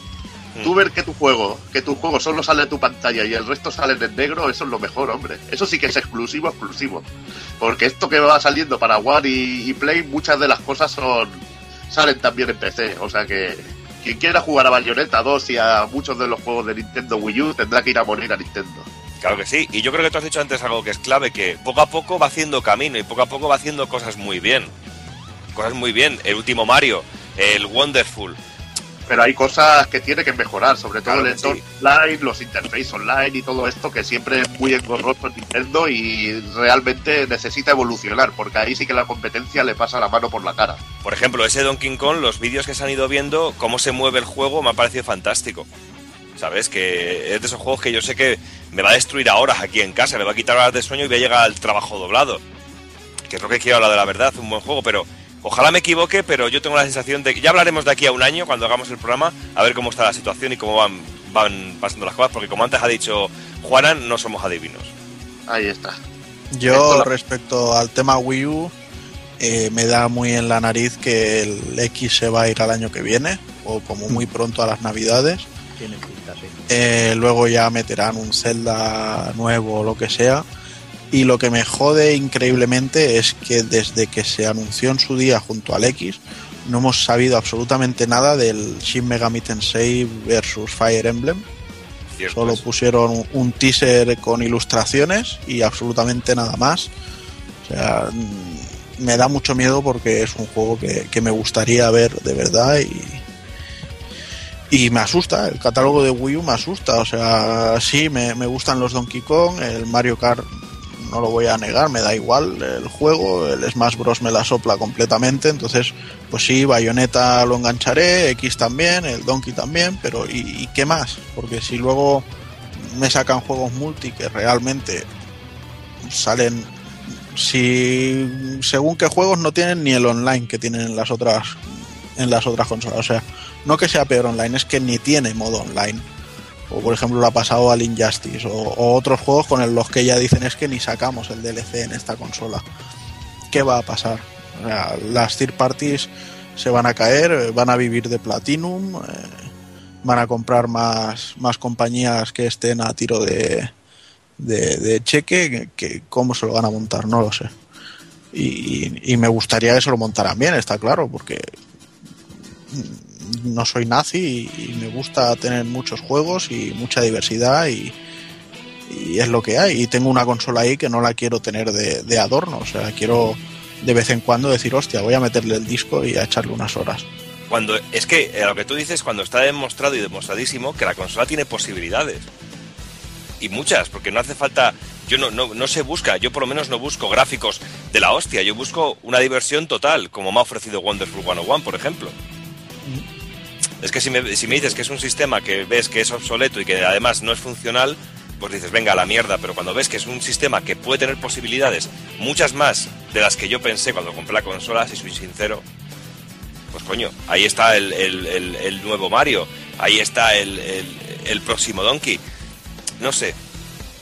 Hace falta que Nintendo, vale que tire de sus propias franquicias, pero que, que creen cosas nuevas. Yo tengo esa necesidad. Cada vez que veo que Nintendo me habla de un Zelda, me toca los cojones. Ya llega un momento. De Mario tres cuartos de lo mismo. Del Mario Kart 8, los tres cuartos de lo mismo. Necesito algo nuevo. Necesito que me diga, mira, esto es un producto nuevo, pero que tiene el, el, el- el gen Nintendo. Necesito algo, ¿Y algo diferente. ¿Y cuánto vendes, Doki? ¿Cuántos Wonderful se han vendido? Es Ya, que mi- eh, ahí ya lo sé, de siempre. Si ya te puedes sé. mirar cifras de venta, que al final lo que cuenta, mira las cifras de venta de- del año pasado. Eh, Just Dance 4, el primero, pero a, a años luz. Es que es que estamos en lo de siempre, ¿no? Yo creo que... Claro, que- pero- Pero ¿Qué yo, es yo te estoy, yo te estoy hablando como, como usuario y como jugador, no, no viendo el, el- el punto de vista de, de empresa. Es que luego, lo que tú dices, el que más vende es Just Dance, un juego totalmente casual de un party, un juego, un party game de estos. Coño, entonces, ¿de qué se queja luego la gente de que se haga eso con Sony? Que es lógico, vamos a vendérselo al público Totalmente, que es claro. potencial. Bueno, totalmente. Bueno, ahora, ahora ahí hay que ver lo cierto que hay en las palabras del Iwata cuando dice que se han equivocado y que, que tienen que enfocar la compañía de otra, de otra forma de la que han estado haciendo. Pues a ver si es cierto o, o igual la enfocan a otra que nos gusta todavía menos. Quién sabe. Pero lo que sí que es cierto es que en cuanto a juegos, en, en menos de un año ya han gastado el cartucho del Pikmin, de 20.000 Marios, de Luigi's, de Mario Kart, de Donkey Kong y de Smash Bros. O sea, que- Mario Kart no lo han gastado aún, tío. bueno, llega ahora en mayo, Llega o ahora. sea, Y les queda el cartucho en Smash Bros, les queda un cartucho de un Zelda nuevo, un Metroid. por eso, tal, bueno, pero es que, pero es que cartuchos. Zelda nuevo todavía ni te lo han anunciado y Metroid tampoco, o sea, que o se ponen las pilas para ir Puede- anunciándolo. Puede que estén trabajando en ello y luego sean sus grandes sorpresas, porque ellos también van dando. No puedes soltar todo de golpe así, tienes que Bueno, tener. Más Zelda sí. Zelda han anunciado el, el, el Hyrule Warriors ese, Que también tiene bufanda como Sonic. Y también os olvidáis, de, os olvidáis del tapado de Sonic Boom, que seguro que lo meta, coño. Ahí está. Sonic Boom. Sonic Boom. En fin, yo creo que bueno que ya no le vamos a dar más vueltas al asunto porque tampoco vamos, vamos a solucionar nada. A ver, vamos a ver cómo, cómo van los, los siguientes meses. Y bueno, no- quien dice que no nos van a dar alguna sorpresa en algún Nintendo Direct de esos que hacen cada, casi cada mes. Donde seguramente que de momento no tienen demasiados problemas es con ¿no? Con Nintendo 3DS y tenemos cositas como un nuevo Kirby, el Yoshi, el profesor Layton versus Phonic Ride, no sé. Yo creo que, que aquí, bueno, Monster Hunter que sale en Japón a final de año y, y a principios del siguiente por aquí. Y no sé si alguien quiere, no sé si por ejemplo Hazard, el profesor Layton, que yo creo que, bueno, el Phonic Ride que le gusta, no sé si, si él lo espera o no lo espera. Bueno, yo espero el Phoenix Wright, pero esperaba el 5, porque con lo cansino y aburrido que es el profesor Layton con los putos puzzles, macho, que te salen hasta debajo de las piedras, esperemos que, ya que el juego está realizado por el creador de Ace Attorney, que, que sea un poquito más de casos que, que de puzzles. Yo creo que al final mezclarán un poco todo. No he visto muchos vídeos, pero bueno, por lo menos nos llega en físico, cosa que no hizo la quinta entrega. Eso, es, Ujú. lo, eso es lo que tenemos, eh, lo compraremos a ver y esperemos poder disfrutar de él. Mm. Y bueno, si pasamos a, a Vita, eh, bueno, pues pueden haber algunas cositas interesantes como el Tokiden, el Ragnarok, el Final Fantasy X y el, bueno, con el X2, el Fantasy Star Online quizás, el Soul Sacrifice Delta, Gravity Rush 2, Freedom Wars, no sé, Takokun, ¿cómo ves el, el añito para Vita? Pues eh, como se empeña la prensa especializada española en decir, PS Vita está muerta, ¿no? Los cojones, por, tío. por- por mis cojones llenos de pelo. Y bueno, y hay que incluir también que aunque aquí ya lo tengamos todos, llega también el, el East el Z a Europa, que es una maravilla de juego. Y bueno, el Tukiden estuve probando la demo el otro día y la verdad es que está mejor de lo que me esperaba, pero debo reconocer que le falta una chispa de, de algo, no sé el qué. El Ragnarok Odyssey, la verdad es que pasaré un poquito de él porque tengo el, el primero y, y como es una expansión en sí, tampoco me ha de aportar mucho. Final Fantasy ya está reservadísima la, la edición en Play 3 porque quería la coleccionista, pero no descarto engancharlos también en Vita para jugarlos en Vita. Ya te digo que no los he jugado mucho, yo tengo la edición japonesa y una auténtica delicia. He estado jugándoles un poquillo porque tampoco quería, porque me quiero reservar para jugarlo en Play 3. eh, lo he comprado por puro fetichismo, por puro coleccionismo, pero genial, es que es, es jugar un juego diferente totalmente. Tanto a la hora de fluidez en el movimiento, gráficamente, la música, cómo suena, lo que siempre insisto, que la pantalla OLE de la consola, que es una auténtica maravilla, como, como se ve y sobre todo cómo suena. Yo me ha quedado lo que más me ha gustado del juego, que habré jugado un par de horitas para ver cómo funcionaba bien. Eh, musicalmente me ha parecido brutal. Es que, es que suena de, de vicio, o sea que cuando llegue es de esos juegos que en PS Vita eh, gana muchísimo. Es que es una auténtica delicia, aunque jugarlo yo quiero, lo quiero jugar en Play 3. Y luego, bueno, pues Fantasy Star, Star Online, la verdad es que me encantaría que llegase, pero cada vez lo veo más difícil. Y Soul Sacrifice Delta me voy a hacer polvo con él, igual que me hice con el primero. Eh, la verdad Ahí, es ahí. que Sí que sí. Es una Ahí, franquicia que me ha gustado mucho y me ha sorprendido mucho.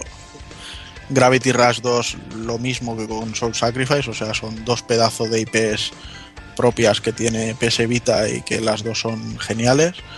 Por cierto, al loro, porque Lina Fune dijo que si Sony le daba el visto bueno, le encantaría hacer un Soul Sacrifice para Play 4, o sea que ojito con lo que podrían hacer ahí. Y bueno, y la gran sorpresa llegará con, con el Freedom Wars, que también es de- del estudio japonés de Sony, eh, en combinación con DIMS, que son la gente que nos ha hecho el Street Fighter 4, por ejemplo, y también con principalmente el estudio de desarrollo de, del, del God Seater 2, que ese sí que me da que no va a llegar a, Europa el God Seater. Pero bueno, este Freedom Wars sí que tiene pinta de salir en todo el mundo y tiene un aspecto increíble, muy muy interesante para, o sea, otra vuelta de tuerca al, rollo de Monster Hunter, pero muy interesante. Y luego, bueno, también tiene sus cositas, rollo, oye, que sale el, Blood Blue nuevo, el, el Fantasma, sale también para PS Vita. Sale el, el J-Stars eh, Victory Versus, también sale en PS Vita. El, el Super Robot Wars nuevo también, que ese seguramente lo enganche japonés porque le tengo muchas ganas. O sea, tiene, tiene mucha cosa y además cada día se están presentando nuevos juegos basados en, sobre todo en, la parte mala es que están basados en mangas y animes de estos que se llevan ahora, rollo eh, las Sailor Moons esas que van de, de- que no, que no es Sailor Moon, que es de es rollo adulto, la, la Madoka Mágica esa o como se llame, eh, el Durarara, lo del Panzer Gil Tanks o como se llame, o sea, están anunciando Taropa, etcétera. Salen muchas cositas.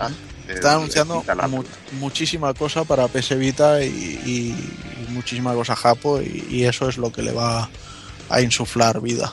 Como tú bien has dicho, para la prensa, una consola muerta.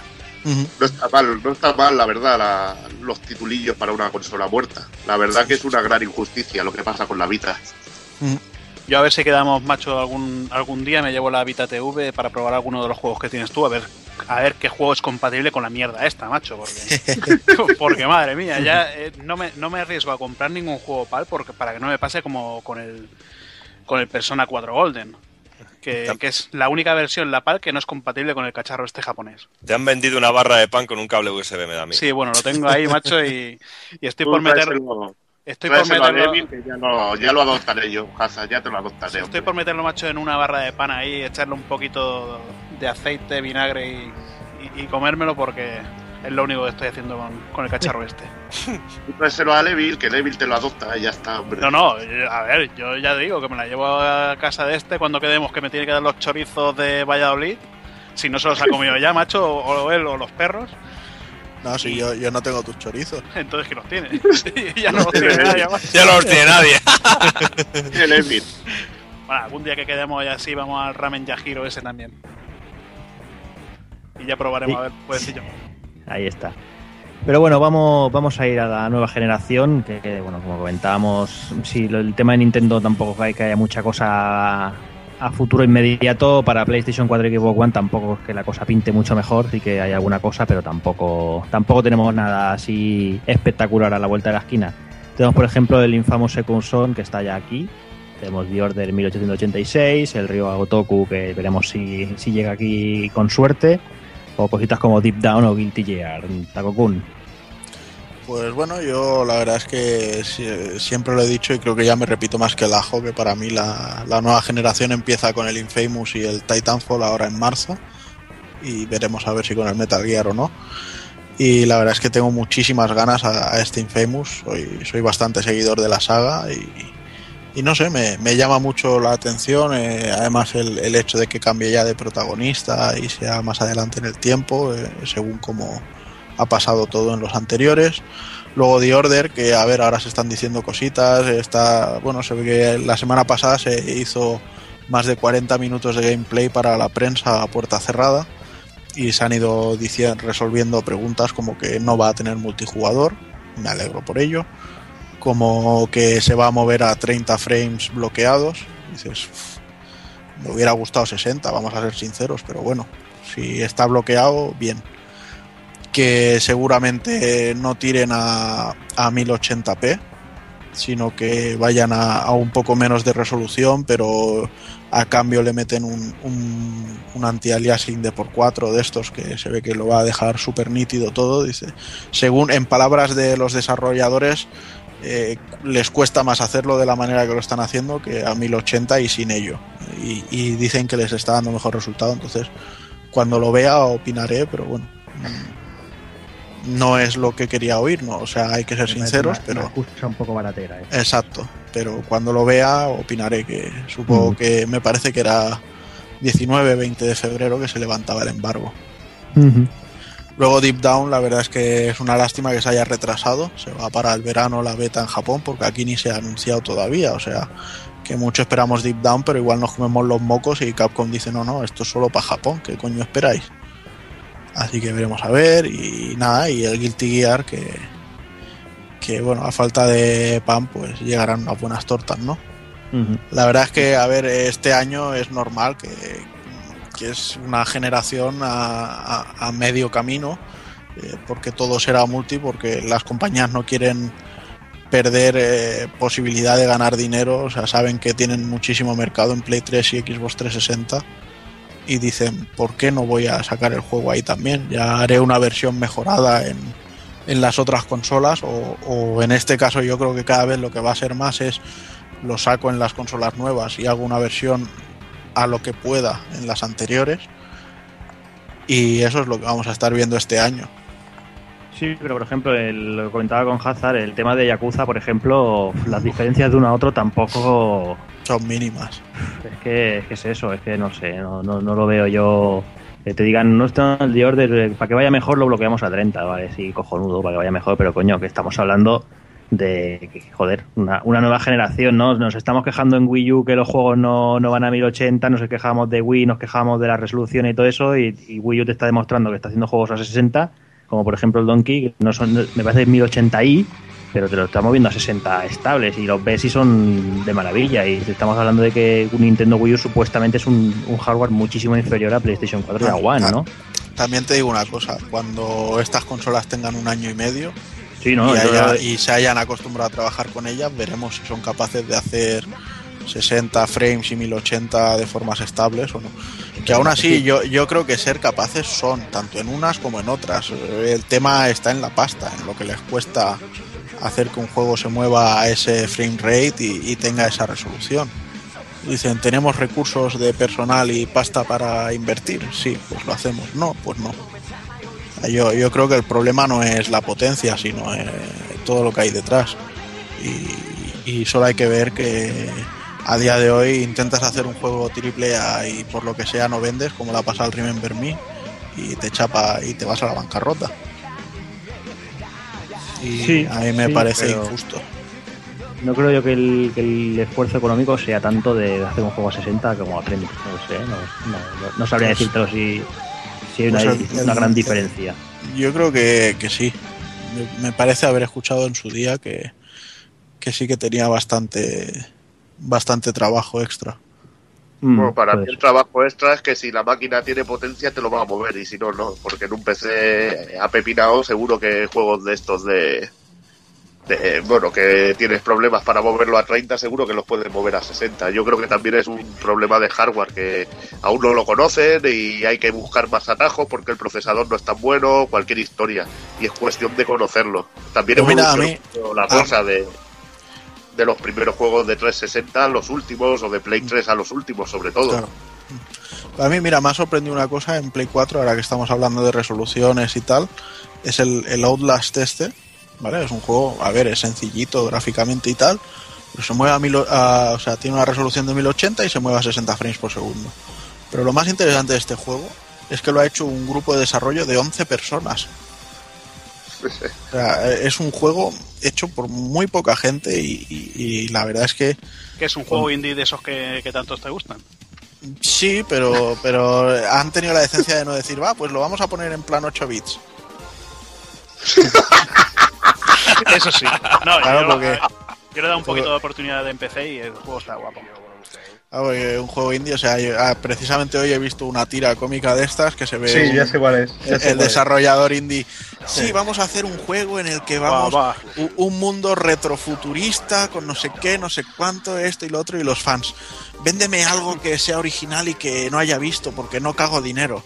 Le dice, y lo vamos a hacer con aspecto de 8 bits y salen vomitando billetes. Esto es lo que quería. es, es- es casi lo mismo, ¿no? Bueno, mientras no sea un juego de eso de resolución HD y tal y tal, que no, que no llega nunca. Ahí, ahí no te he pillado, no, no sé por dónde has querido salir ahí. Tranquilo, mejor. Otro, otro. Mejor, mejor, mejor no hacer propaganda a alguien que ya, que ya la tuvo en su día y que. Ah, vale, estás hablando de- del. Sí, del- sí, del- del Del fake, fake Breakers o como se llamase, ¿no? Cha- chain Fakers. En fin, bueno, yo creo que bueno, en Play 4 tenemos eso y Xbox One, la verdad es que la cosa está, está bastante jodida, Evil. Tenemos por el Titanfall por ahí, no sé. Titanfall, que encima es todo online, que eso me fastidia bastante, que es lo que me hablábamos con Juan, dice, ¿a ti te va a gustar esto que es solo online y tal? Pues no lo sé, la verdad que el juego tiene una pinta espectacular, son también los tíos estos del, del Call of Duty que dice que revolucionaron el online y toda la hostia, se ve chulo lo de los robots, pero ya veremos. A mí sin modo historia también me parece una experiencia que se queda un poco a medias. Luego también eh, había rumores de una versión del Halo 2 en HD, de un Forza nuevo y bueno, ya sabemos cómo acabaron estos rumores, que era rollo rollo va a acabar algo en juicio y persecuciones de Microsoft, sobre todo por lo del nuevo modelo de la consola que no iba a tener lector de Blu-ray, que sería un- yo creo que si saliera o fuera real ese ese rumor sería una auténtica cagada pero bestial de, de Microsoft. Y nada, veremos qué tal se desarrolla el año, si nos van llegando los Halo, los juegos así que prometieron al principio, algunos del desarrollo japonés. Yo creo que lo- el juego de los tíos de la Alan Wake tardará bastante y bueno, veremos qué tal. Yo veo un año bastante desierto en, en estas plataformas. Que viviremos más de refritos y de lo que pueda sacar alguna third party que, que de lo gordo que yo creo que está, está haciéndose, pero ya veremos. Sí, está en el, está en el horno. Está en el horno, el Jazz of War, el Halo, los pesos Sí, pesados claro. están ahí esperando. Bueno, pues nada, yo creo que este es un pequeño resumen de lo que se nos ha venido así un poco en mente, así un poco en plan rápido, que hemos apuntado cuatro nombrecillos. Eh, supongo que, bueno, que durante el año ya iremos ahí informando de Nintendo Directs, eh, Gamescom, E3, Tokyo Game Show, etcétera, etcétera. Como siempre, bueno, dándose el peñazo por aquí sobre todos esos eventos y bueno, todas las noticias que vayamos que se vayan bueno que se vayan confirmando y, todo- y, y todos los lanzamientos así que nada yo creo que vamos a ir Y de ya Madrid Games Week también, ¿eh? No te olvides. Ah, sí, Igual sí. vuelven a invitar al Rubius y nos da un notición ahí. seguramente Rollo, ahora me Megatón. comprado el parking con vuestro dinero. Megatón, Shen- Shenmue 3. pues nada, dejamos con el desvariando unos minutillos musicales y vamos ya con el análisis de Dead Racing 3. Venga.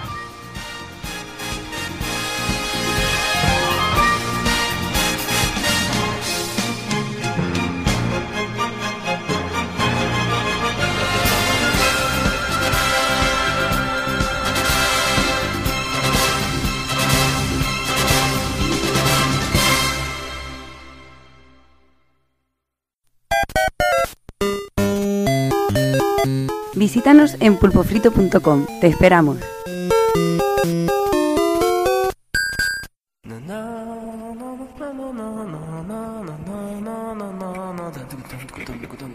Desvariando.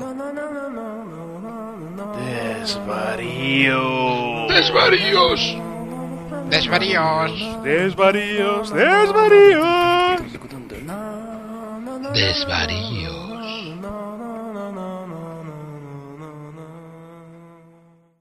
Come with me for fun my it.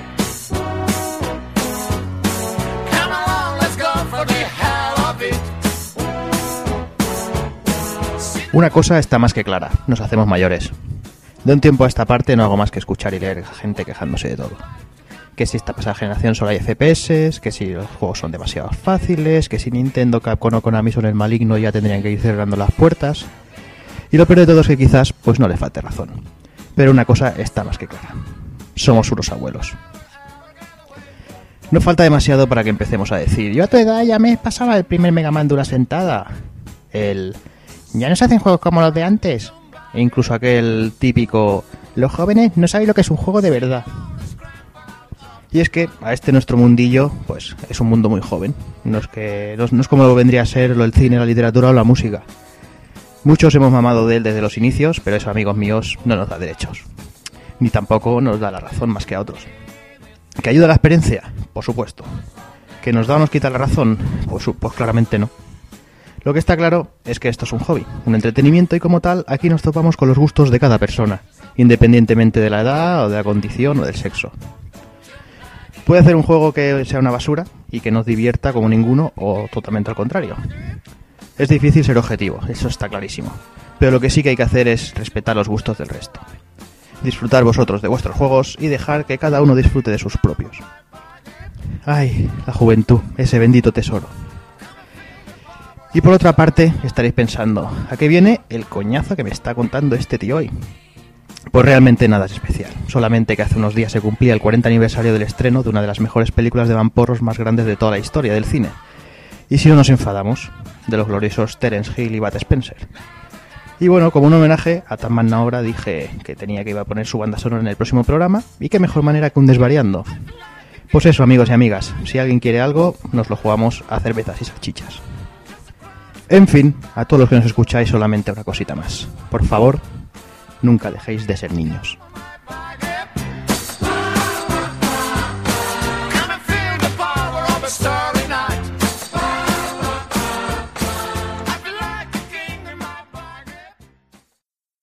Y en los minutos musicales de hoy tenemos la canción del Capitán Falcon de F0GX.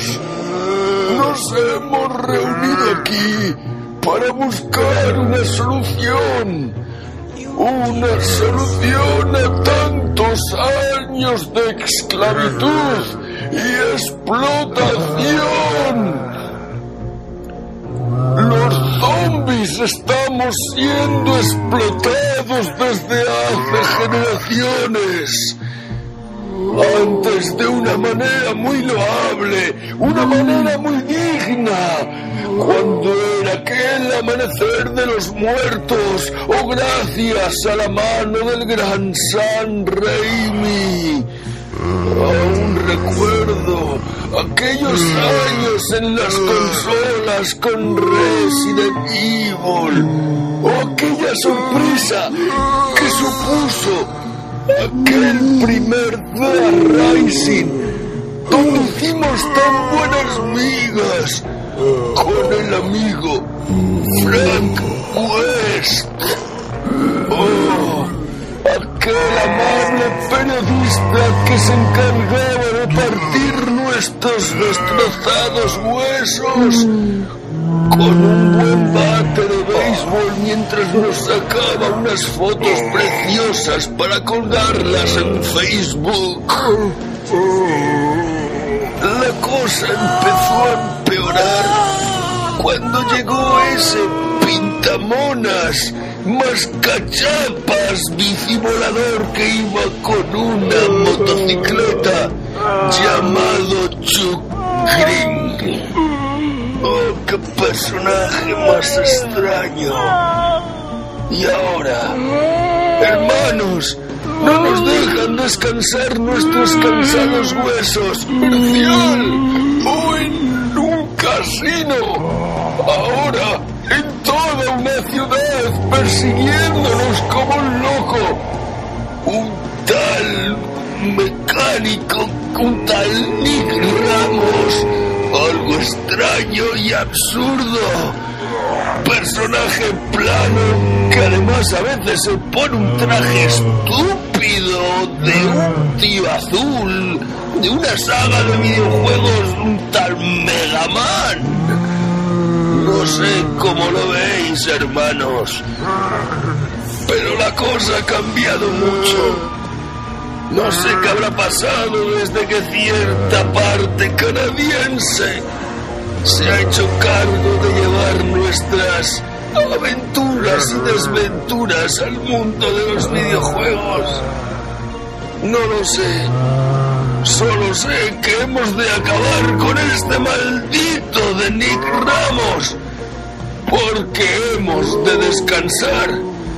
Que nos lo hemos ganado.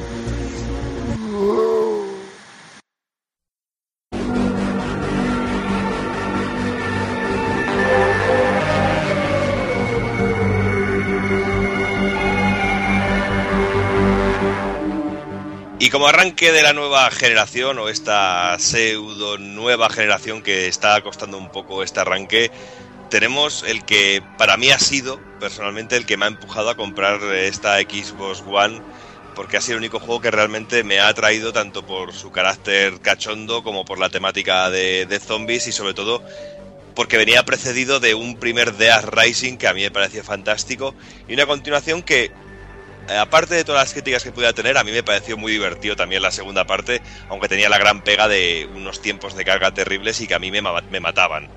Y unas Y que daban miedo, tío. Sí, eh, porque yo tengo el recuerdo de Dead Rising 2 de que de más de una vez de apagar la consola directamente cuando por error me volví otra vez a la zona de control donde estaban toda la gente que iba salvando y el tiempo de carga. Es decir, ojo, otra vez volver a salir a volver a entrar a la mierda, apagar la consola.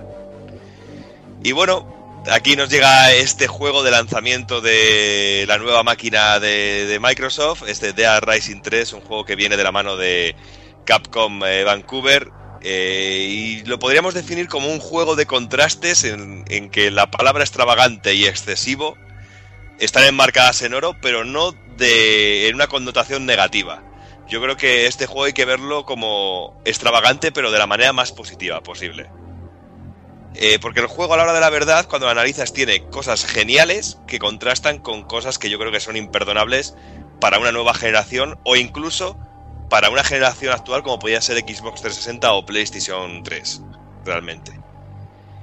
Y más como una, y sobre todo es un juego que realmente, viendo desde este punto de vista como presentación de una nueva generación, deja mucho que desear en muchos de los aspectos, pero la verdad creo, Evil, que no decepciona, sobre todo si sabes a lo que te enfrentas. Vaya, si tú sabes a lo que vas a jugar en Dead Rising 3, la verdad. Y, el juego te da lo que tú buscas, que es pasártelo bien y diversión.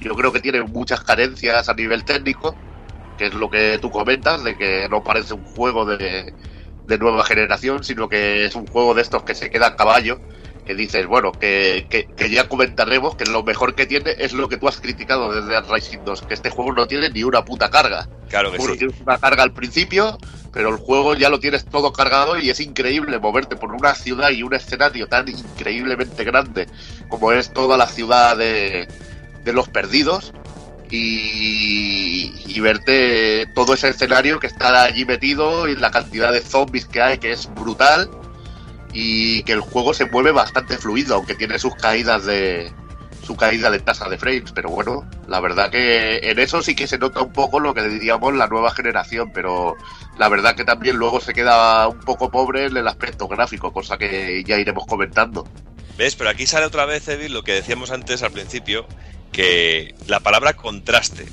Contraste entre que a nivel técnico muchas veces deja mucho que desear, pero en otros momentos, eh, sin quitarte cuenta, vienes, vienes de un momento patético y tristísimo, técnicamente, a otro que dices, madre mía, todo lo que se está moviendo aquí. Pero, pero Ahí que- está. pero- es que es imposible de describir con palabras eh, algunos momentos que son de auténtica locura. De auténtica locura. Pero a la hora de la verdad, a- para hablar de Dead Rising 3, creo que tenemos de ser sinceros que hay que advertir que no es un juego para todo el mundo. Ya que si alguien se acerca a la saga eh, desde esta tercera entrega directamente, eh, creo que no, no saldrá muy contento, la verdad. Pero si eres un jugador como tú o como yo, eh, lo, disfrut- lo- lo disfrutaremos al máximo, sobre todo si sabes a lo que te enfrentas. ¿Sabes? Igualmente también, también se ha casualizado, que también lo hablaremos. Se ha casualizado Mm. bastante el juego, sobre todo en el modo principal, y es más asequible para todo tipo de jugadores. Pero bueno, el que busque un sandbox eh, con zombies y, y buenas matanzas va a disfrutar del juego. Sí, porque el juego a la hora de ahora se ha convertido en un sandbox, nunca mejor dicho.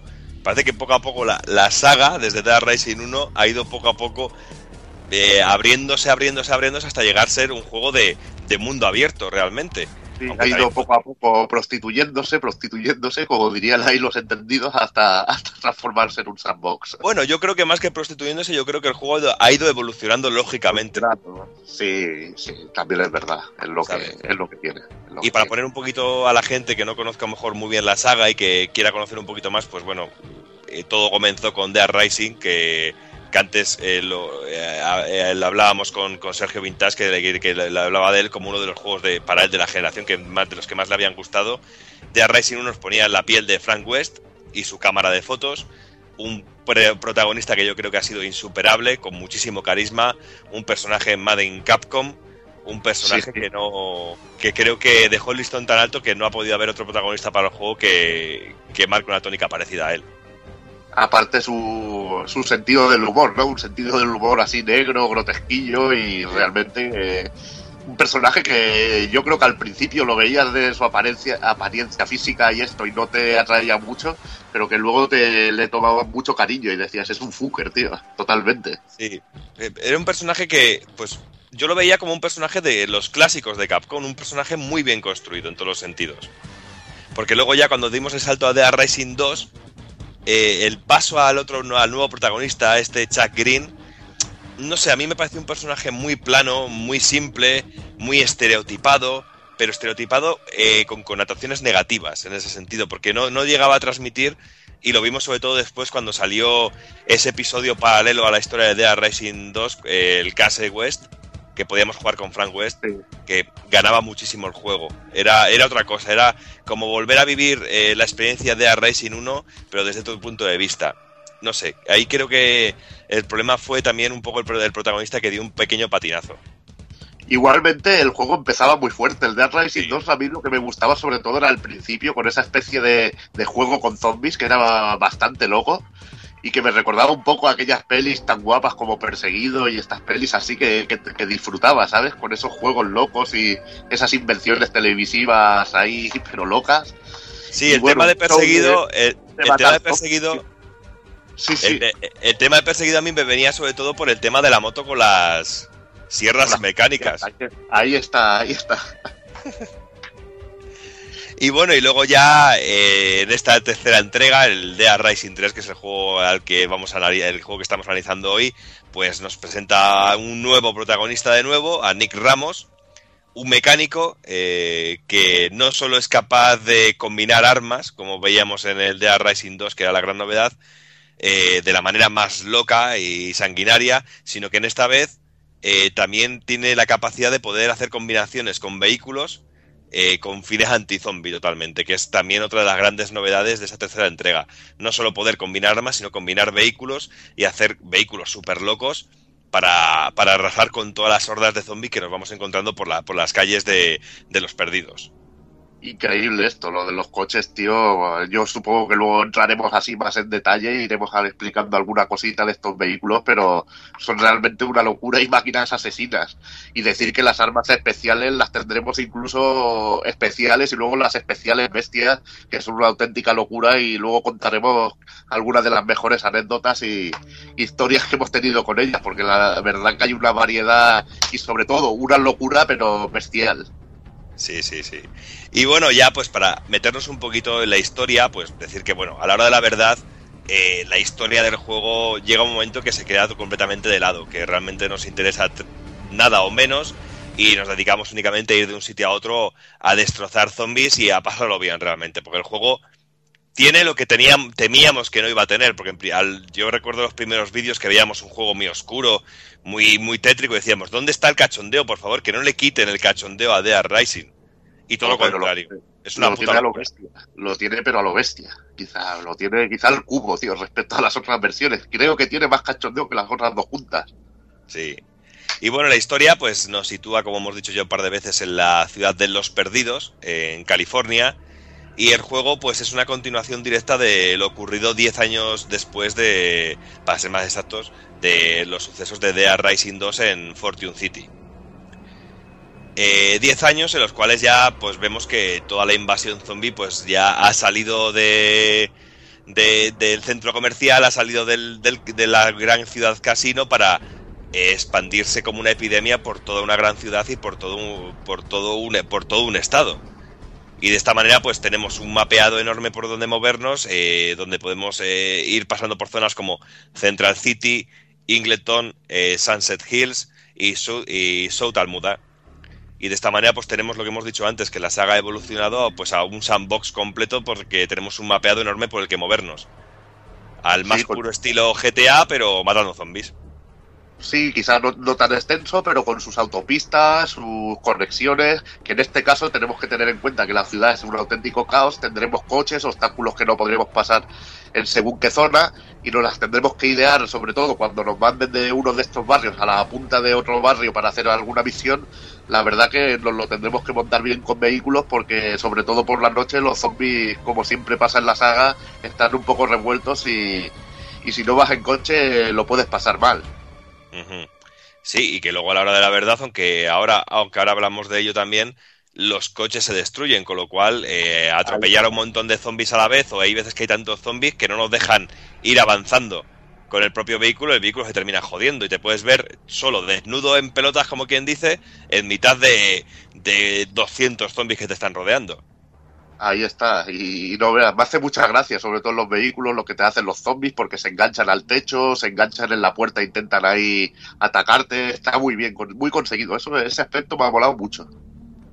Y bueno, pues ya, ¿cómo se juega este Dead Rising? Pues bueno, lo primero que hay que decir que si ya eres conocedor de la saga, si ya eres seguidor de Dead Rising, hay que decir como ha dicho Evil al principio, que este de Racing 3 es el más accesible de todos. Eh, se casualizado el juego, pero de, de manera salvaje, a no ser que quieras jugar directamente al modo pesadilla. Sí, el modo pesadilla es lo que realmente disfrutará una- el que el que disfruto jugando a Dead Rising 1 o 2, en el que tienes que ir subiendo de nivel y entonces te da tiempo a llegar a todas las misiones y tal. Esto es más como un modo libre en el que tenemos cantidades ingentes de energía en la pantalla, incluso con las luchas contra los psicópatas y todo.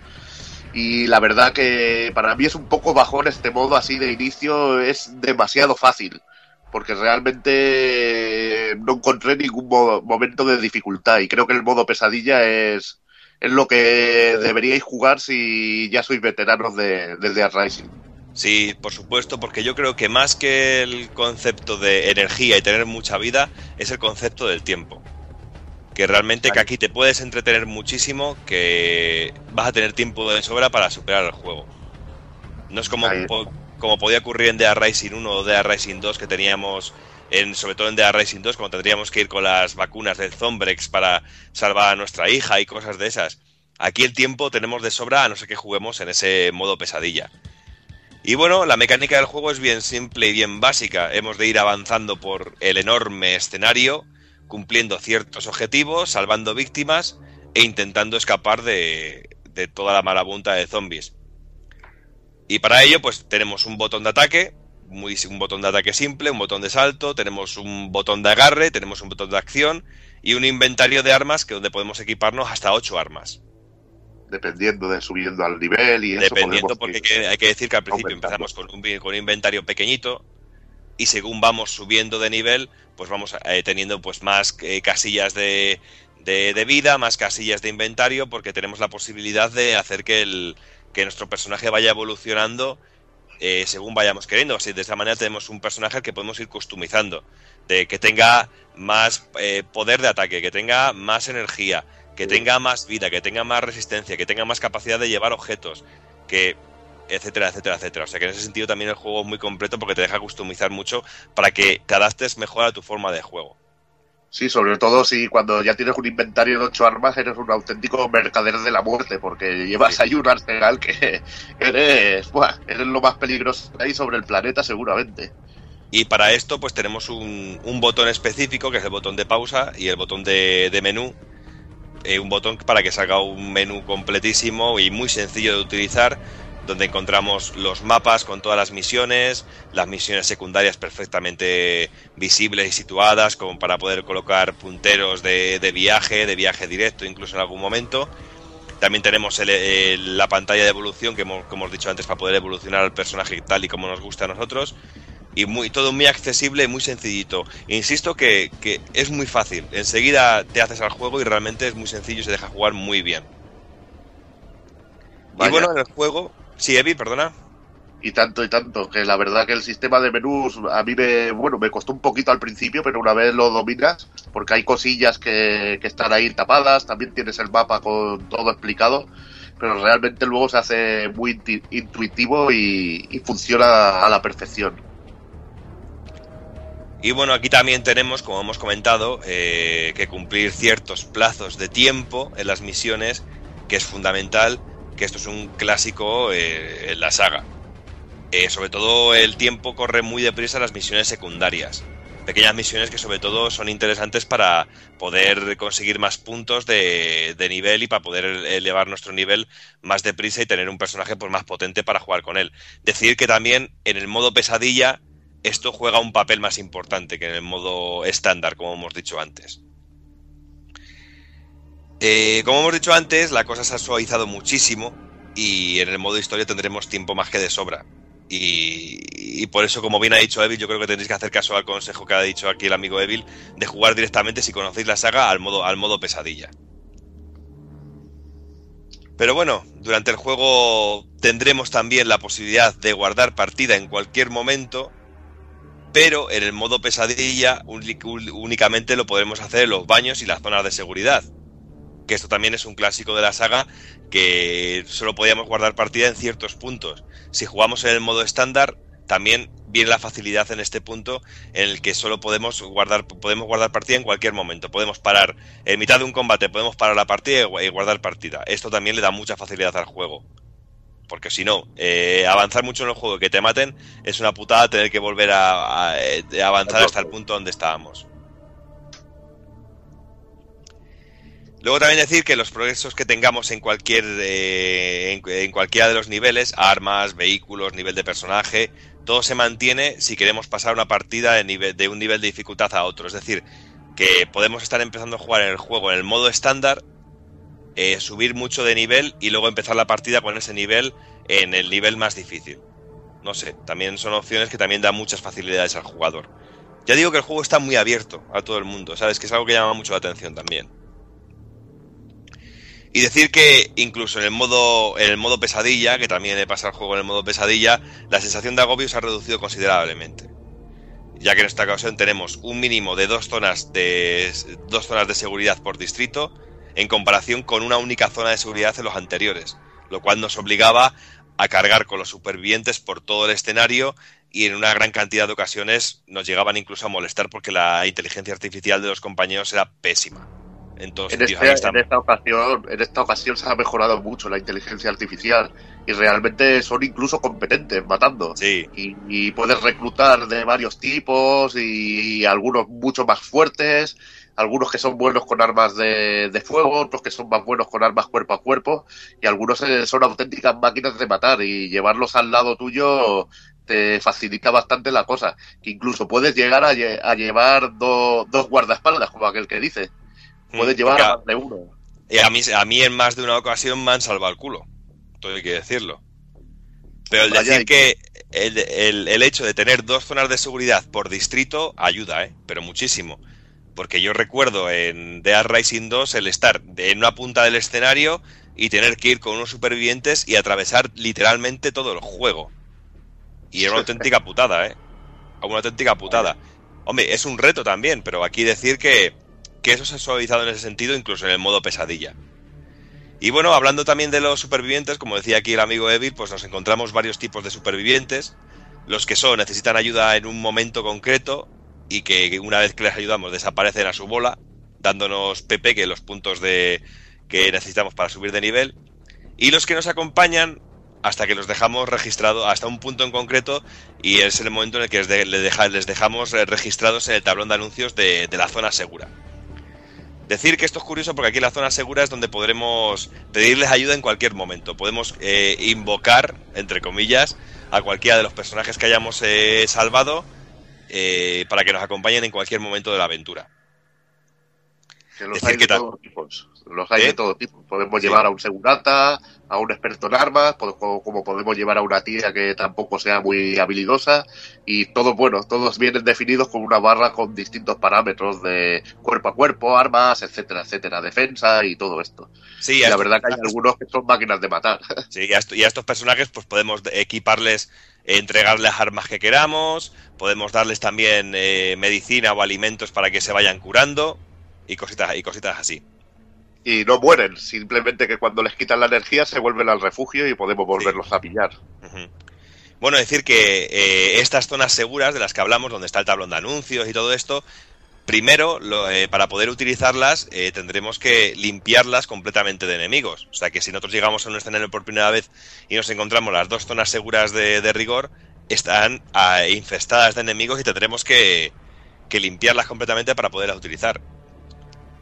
Y en las zonas Sí. seguras, pues podremos, eh, aparte de invocar a los diferentes compañeros, podremos cambiarnos de ropa, eh, eh, buscar, eh, coge- coger las armas que hayamos encontrado por el camino, los vehículos, etcétera. Porque si nosotros, por ejemplo, en una zona hemos encontrado un cuchillo, una ballesta y un consolador, después, y lo hemos- los hemos combinado para hacer un arma nueva, lo vamos a encontrar en cualquiera de las zonas seguras a las que vayamos. Un poco al estilo de los, como decíamos en el especial de, de Resident Evil, los, los baúles mágicos de los Resident Evil.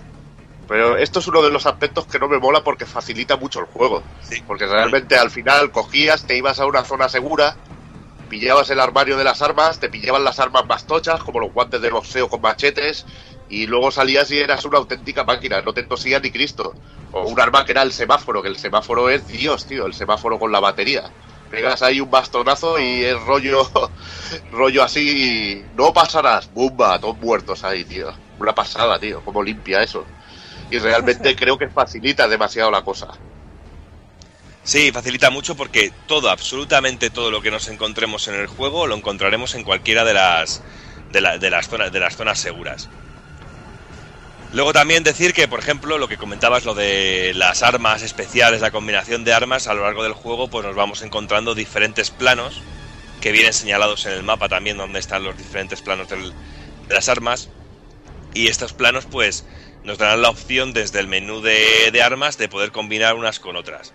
Y crear armas, pues, pues muy locas. Eh, eh, tú, Evil, hablabas de los guantes de boxeo con los cuchillos hace un momento.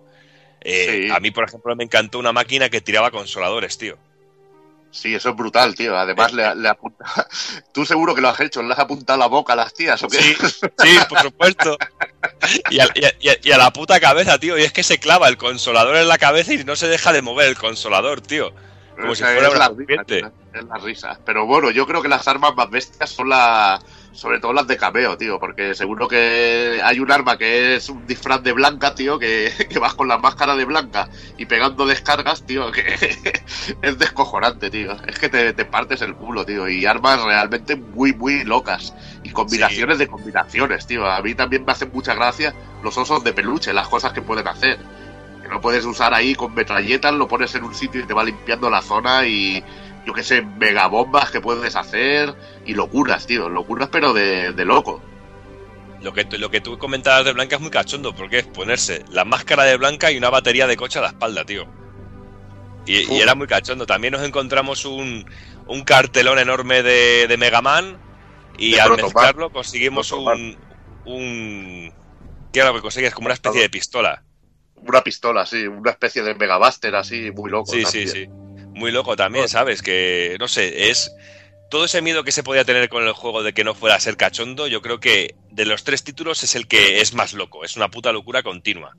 Y decir que cuando haces combos de muertes, eh, al matar a 10 o creo que se activa un golpe especial que son distintos o, o fatality que tienes con distintas armas. Las hachas, por ejemplo, tiene un tipo de, de ataque que puedes partir a los tíos como si fueran un tronco. Eh, las masas tienen un aplastamiento de cabeza brutal. Hay llaves también de, de wrestling, que también de encima hay locuras que eh, te puedes poner trajes y cosas que te potencien alguna cosa. Y por ejemplo, te puedes poner un disfraz de wrestler y que te potencie tus habilidades de wrestler y tienes más llaves disponibles. O sea que es muy loco en este. Muy loco y muy variado en este aspecto de Racing 3. Sí, eso es interesante eso que comentas porque, como bien dices, cuando haces una, creo que es un cuando golpeas a varios zombies a la vez sin que te toquen a ti, sale una especie de mini Quick Time Event en el que tienes que dar a, la tecla en ese justo momento para hacer eh, ese ataque especial. Y es que no solo con las armas, depende también del vestuario que lleves, el personaje se mueve de una manera o se mueve de otra y tiene unas acciones u otras. Que también es, es muy cachondo y tienes la posibilidad de- de- de aprender movimientos. Y no solo podemos combinar armas, como hemos comentado antes, la gran novedad del juego también es la posibilidad de combinar vehículos. De combinar una moto con una moto con una máquina apisonadora, por ejemplo. Y ir con la moto con la Harley y la rueda delante que sea la rueda apisonadora. ¿Sabes? Uf, eso O- es brutal, tío. Y que Pero encima, porque encima que- tenga la opción lanzallamas, tío. Es que eres una auténtica máquina de matar. Es de matar. ¿Sabes? Es que los vehículos son a, cada cual más loco o, eh, y, y ya, es- ya, ya nos parecía una locura cuando en la segunda parte íbamos con las eh, sierras eléctricas y la moto de, de Chuck Green, pero aquí es que es el doble, esto es multiplicado. Ya te digo que la, la moto con la máquina apisonadora a mí me encantaba, yo me lo pasaba como un enano. Y luego también hay una excavadora, encima hay vehículos, la variedad de vehículos es muy bestia. Luego también puedes hacer una especie de vehículo así que tira ácido y puedes hacerlo incluso explotar a ese propio. Lo puedes tirar cuando esté hecho polvo y tiene como un botón de autodestrucción que lía una bomba que hace una buena matanza. Realmente los vehículos es uno de los aspectos más currados del juego. Sí, porque podemos llegar a combinar hasta 11 tipos diferentes de vehículos y podemos llegar hasta 101 combinaciones de armas diferentes. O sea que es chicha, ¿eh? Es Hay, cantidad de diversión. Variedad, variedad. Como también variedad da la locura de los, de los psicópatas, que en este juego creo que merece- merecen una mención porque son variadísimos y, y una auténtica locura. Algunos de ellos también te ofrecen armas que son especiales, tío. A me encanta el cowboy con su pistola, pistola pantalón de pistola de fuego y hielo que da miedo, tío. Sí, sí, porque en esta ocasión pues, nos encontramos ciertas misiones que nos van apareciendo de repente, misiones psicópata, creo que se llaman.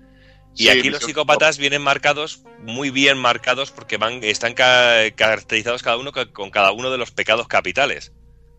Tenemos la, la lujuria, la mentira, la, la gula, les tenemos todos los pecados capitales y bueno, cada uno está muy bien caracterizado con cada uno de los pecados, con muchísimo carisma cada uno de los enemigos y cada uno con un sistema de lucha completamente diferente y con una mecánica eh, acojonante. Sabes que hay veces que hay que pegarle un par de vueltas para poder eh, cargarse al, al jefe porque es, es complicado. Porque ahora la Hay verdad nos damos cuenta que en la saga de Rising, si te lo pillas un poco con perspectiva, los enemigos más jodidos no son los zombies, son los humanos. A la hora de la Vaya. Y la verdad que hay alguno que es muy loco. Hay uno que te pega inyecciones ahí a lo Dexter, tío, y te deja todo loco. Y tienes que buscar ahí quién es, te distorsiona la realidad y juega con eso. Y realmente es muy interesante. Sí, al más puro Doctor Misterio de Spider-Man, sí, a ese rollo. A mí, por aparte, ejemplo- que, aparte que es que hay detallitos en el juego que te a mí me volvían loco. Tonterías, tío, con los psicópatas. Por ejemplo, la de la gula, que es el buffet libre, tío. Tienes la opción de ponerte a comer en el buffet y el personaje lo hinchas tanto que se pone a potar. Sí. Y luego hay acciones de estas chorras que, por ejemplo, por potar 20 veces te dan 10.000 PP, ¿sabes? 10.000 puntos de estos especiales para subir de nivel, que son gilipolleces, pero que te hacen gracia. Decir, hostia, qué locura que, que invade el puto juego, tío. Sí, ese, ese combate encima que uno de los ataques especiales de la mujer gorda en la bici, en la silla de ruedas eléctrica es la purga. Que dice ¡Purga! y te echa un vomitón encima. A mí eso me- me- me- yo me estuve descojonando con ese combate un montón. Y lo que tú dices de vomitar, nos podemos encontrar en algún momento también eh, alimentos caducados que nos sienta mal y los tenemos que vomitar.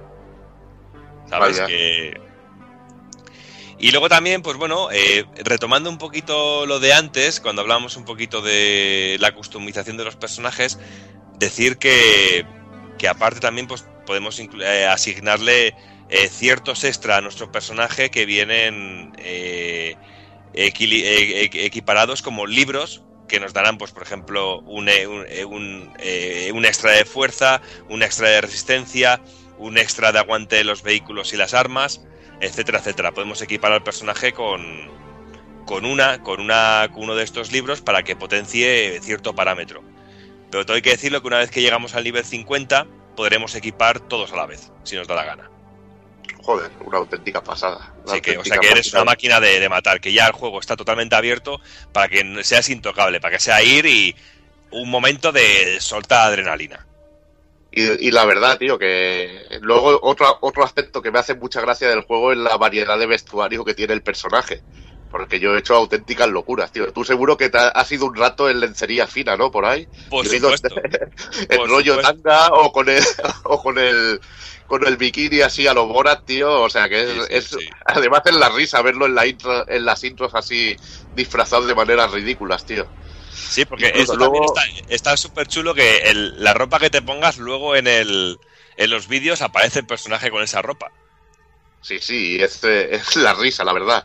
Aparte, bueno, por ejemplo, mi mujer que, que le gusta el juego, se ha hecho, por ejemplo, un Magnum, tío, un Tom Selleck ahí con camisa hawaiana, bigote, el tío con bigote. O sea que puedes hacer mil gilipolleces con tu personaje y transformarlo en lo que quieras. Puedes hacerlo tremendamente ridículo como tremenda que, que realmente mole. Puedes vestirlo de SWAT, de militar, de lo que quieras. Pero eso mismo que puedes hacer, puedes ponerle con botas militares, puedes ponerlo en tanga con lencería fina y la parte de arriba, por ejemplo, de bombero. Es- Es una puta locura, tío, la verdad, lo que puedes llegar a hacer al, al pobre Ramos, tío. O una armadura eh, medieval, o, un- Hostia, o una tío. careta, o ir con una cabeza de blanca por ahí también. Uno, uno de mis favoritos, tío, es ir vestido de superhéroe con la cabeza medieval, tío. Tope de loco, tío. Y lo que decías antes también del bigote, hay la posibilidad de entrar a peluquerías y ponerte el pelo a lo afro, el pelo rizado, el pelo largo, el pelo rapado, ponerte una cresta, ponerte un bigote. Tiene de todo. El juego en ese sentido es completísimo. Y luego también, eh, como no podía ser de otra manera, el juego es un juego de lanzamiento de la Xbox One. La Xbox One viene con el nuevo Kinect. Y claro, tiene funciones para Kinect. Funciones que en teoría y sobre el papel pueden parecer muy interesantes, como la de dar indicaciones a los supervivientes. O por ejemplo que haya una zona en la que hay un precipicio y tú das una voz para que te oigan los zombies y de repente los zombies vayan hacia donde ha salido la voz y que caigan en un agujero. Ese tipo, o por ejemplo poder acceder a los menús.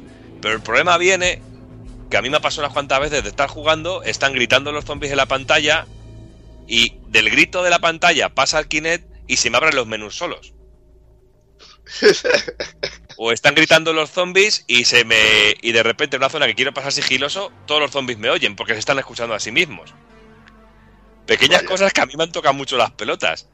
Más que cuando me escuchaban los zombies, me tocaban las pelotas porque mejor estaba jugando y, ca- y cada dos por tres se me, se me saltaba la, la- la pantalla del menú. Y me fastidiaba mucho porque me ralentizaba mucho la partida.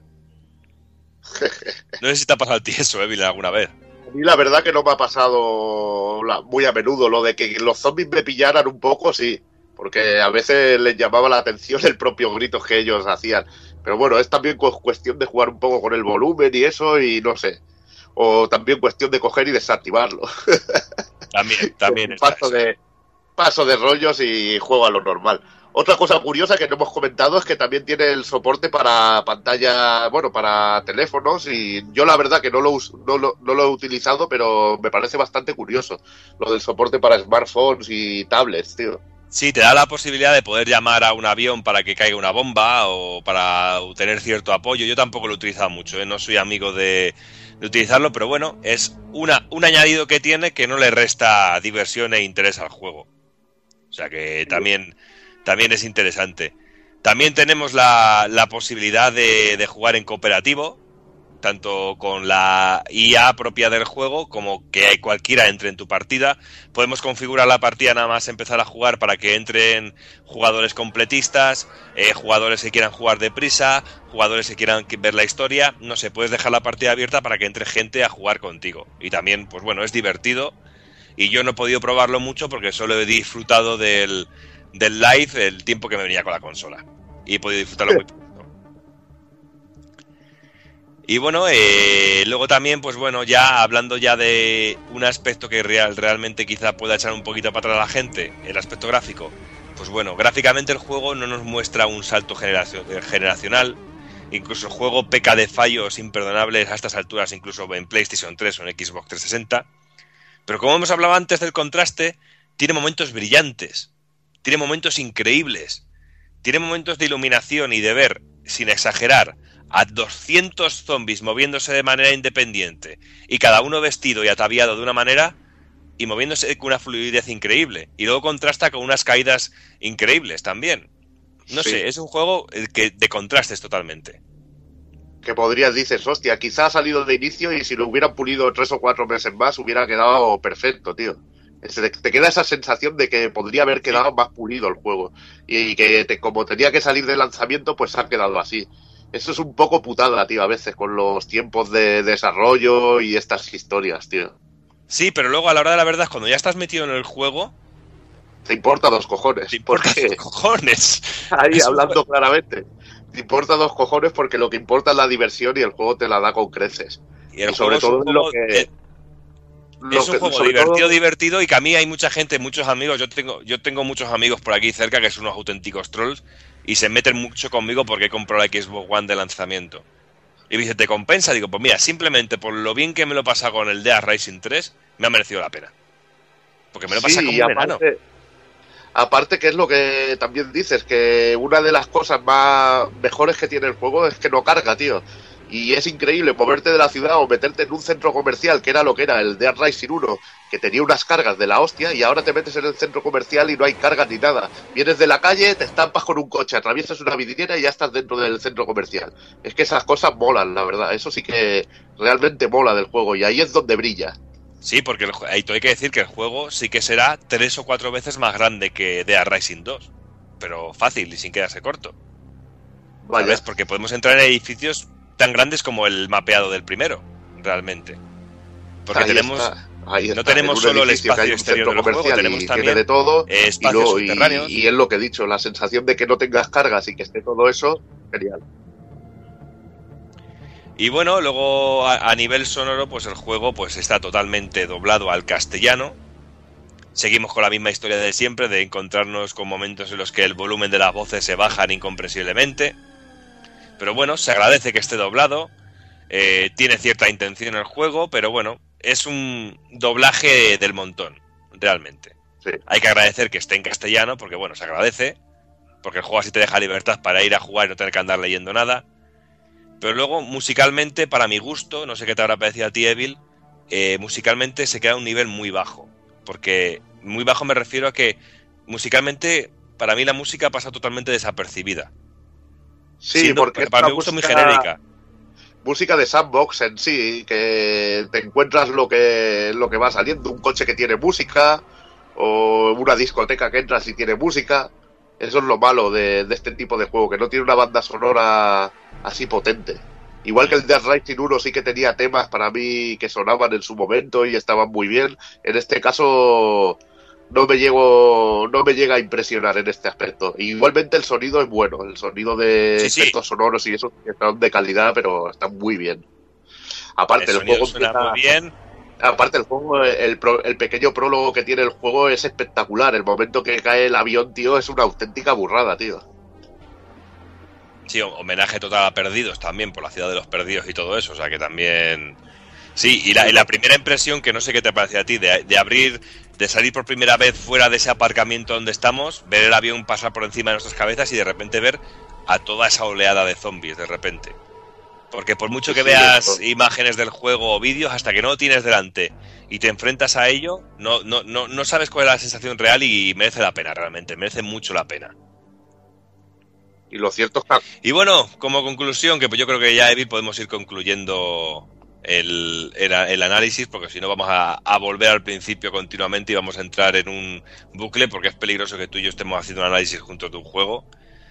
Como conclusión, pues yo personalmente pues diría que es un juego muy muy recomendable, sobre todo para todos aquellos que disfrutaron tanto con Dead Rising 1 y con Dead Rising 2, porque yo creo que coge lo mejor de cada uno de ellos y lo pule al máximo. Quizá no tenga eh, un personaje tan carismático como eh, fue Frank West. Quizá no pueda sorprender tanto como sorprendió el primer Dead Racing, pues normal. El Dead Racing fue el, primero. Pero realmente es un juego muy divertido que si queréis soltar adrenalina, pasarlo bien, echaros unas risas, yo creo que este Dead Racing es vuestro juego sí o sí. Y sobre todo si queréis un buen juego para Xbox One. Yo creo que a día de hoy es la mejor opción, para mi gusto. No sé qué te parece a ti, Evil. Sí, totalmente de acuerdo contigo. Aparte que es un juego tremendamente divertido, tiene momentos muy locos, tío, como lo de la peli porno con zombies, tío, que me descojonaba. Psicópatas, psicópatas muy locos, armas muy locas. eh, es un juego sobre todo de disfrutar jugando, que es lo que se trata al final. Y que realmente tiene un argumento bien, bien, eh, bien desarrollado en lo que es respecto a la historia de, de Dead Rising y tiene momentos muy interesantes como el del museo que te explican toda la historia del Zombres de que tienen mucha chicha te explican los eventos de Frank West los eventos de de Chuck Green y la verdad que está muy muy muy conseguido. Y bueno la lástima quizá que a nivel técnico podría haber sido mucho más espectacular y mejor pero tiene cosas realmente muy buenas. Es un juego de contrastes como tú bien has dicho pero que cumple en lo que tiene que cumplir un videojuego, que es en divertir y hacértelo pasar bien. Y la única Y putada que veo que hay que darle es el rollo de los DLCs que tiene, el, el no quedarse con la primera sensación. Ahí está, porque tampoco lo hemos comentado, pero hay también bastantes extras de pillar, como por ejemplo las estatuas de Frank West, hay cositas para buscar que te puedes entretener, pero muchas horicas si quieres completarlo del todo. Pero bueno, lo único que me jode es el tema de los DLCs, el tema que no hemos hablado tampoco un poco, porque ya nos liamos mucho, el tema de este de la de que de las actualizaciones del jueguecito dichoso, que son igual, ¿cuántos gigas fueron esta última? ¿Doki 12? Uf. no sé, 17. Creo que fueron 12 o 14 gigas de Ahí actualización. sí. dando disco duro por toda la cara para los putos DLCs, tío, pues joder, me haces una actualización así, regálame los DLCs por el simple hecho de haber comprado el juego al principio. Yo creo que en ese tipo de cosas es donde se debería aportar un poco mejor la nueva generación, de que incitar, por ejemplo, de que te has comprado este juego de salida, pues regálanos los DLCs y, y regálaselos a los que han sido fieles y déjate de tonterías. Y luego ya, ya sacarás pasta con el que lo compres después más barato, coño. Pero bueno, eso son ya políticas de empresa y ya no quiero comer la olla. Sí, El pero- juego está de la hostia, a nivel, a- nivel de juego, a nivel de juego, si tenéis una Xbox One y que os vais a comprar y queréis un juego, pues no lo dudéis porque esto va a ser un cachondeo padre y, y os lo vais a pasar muy bien.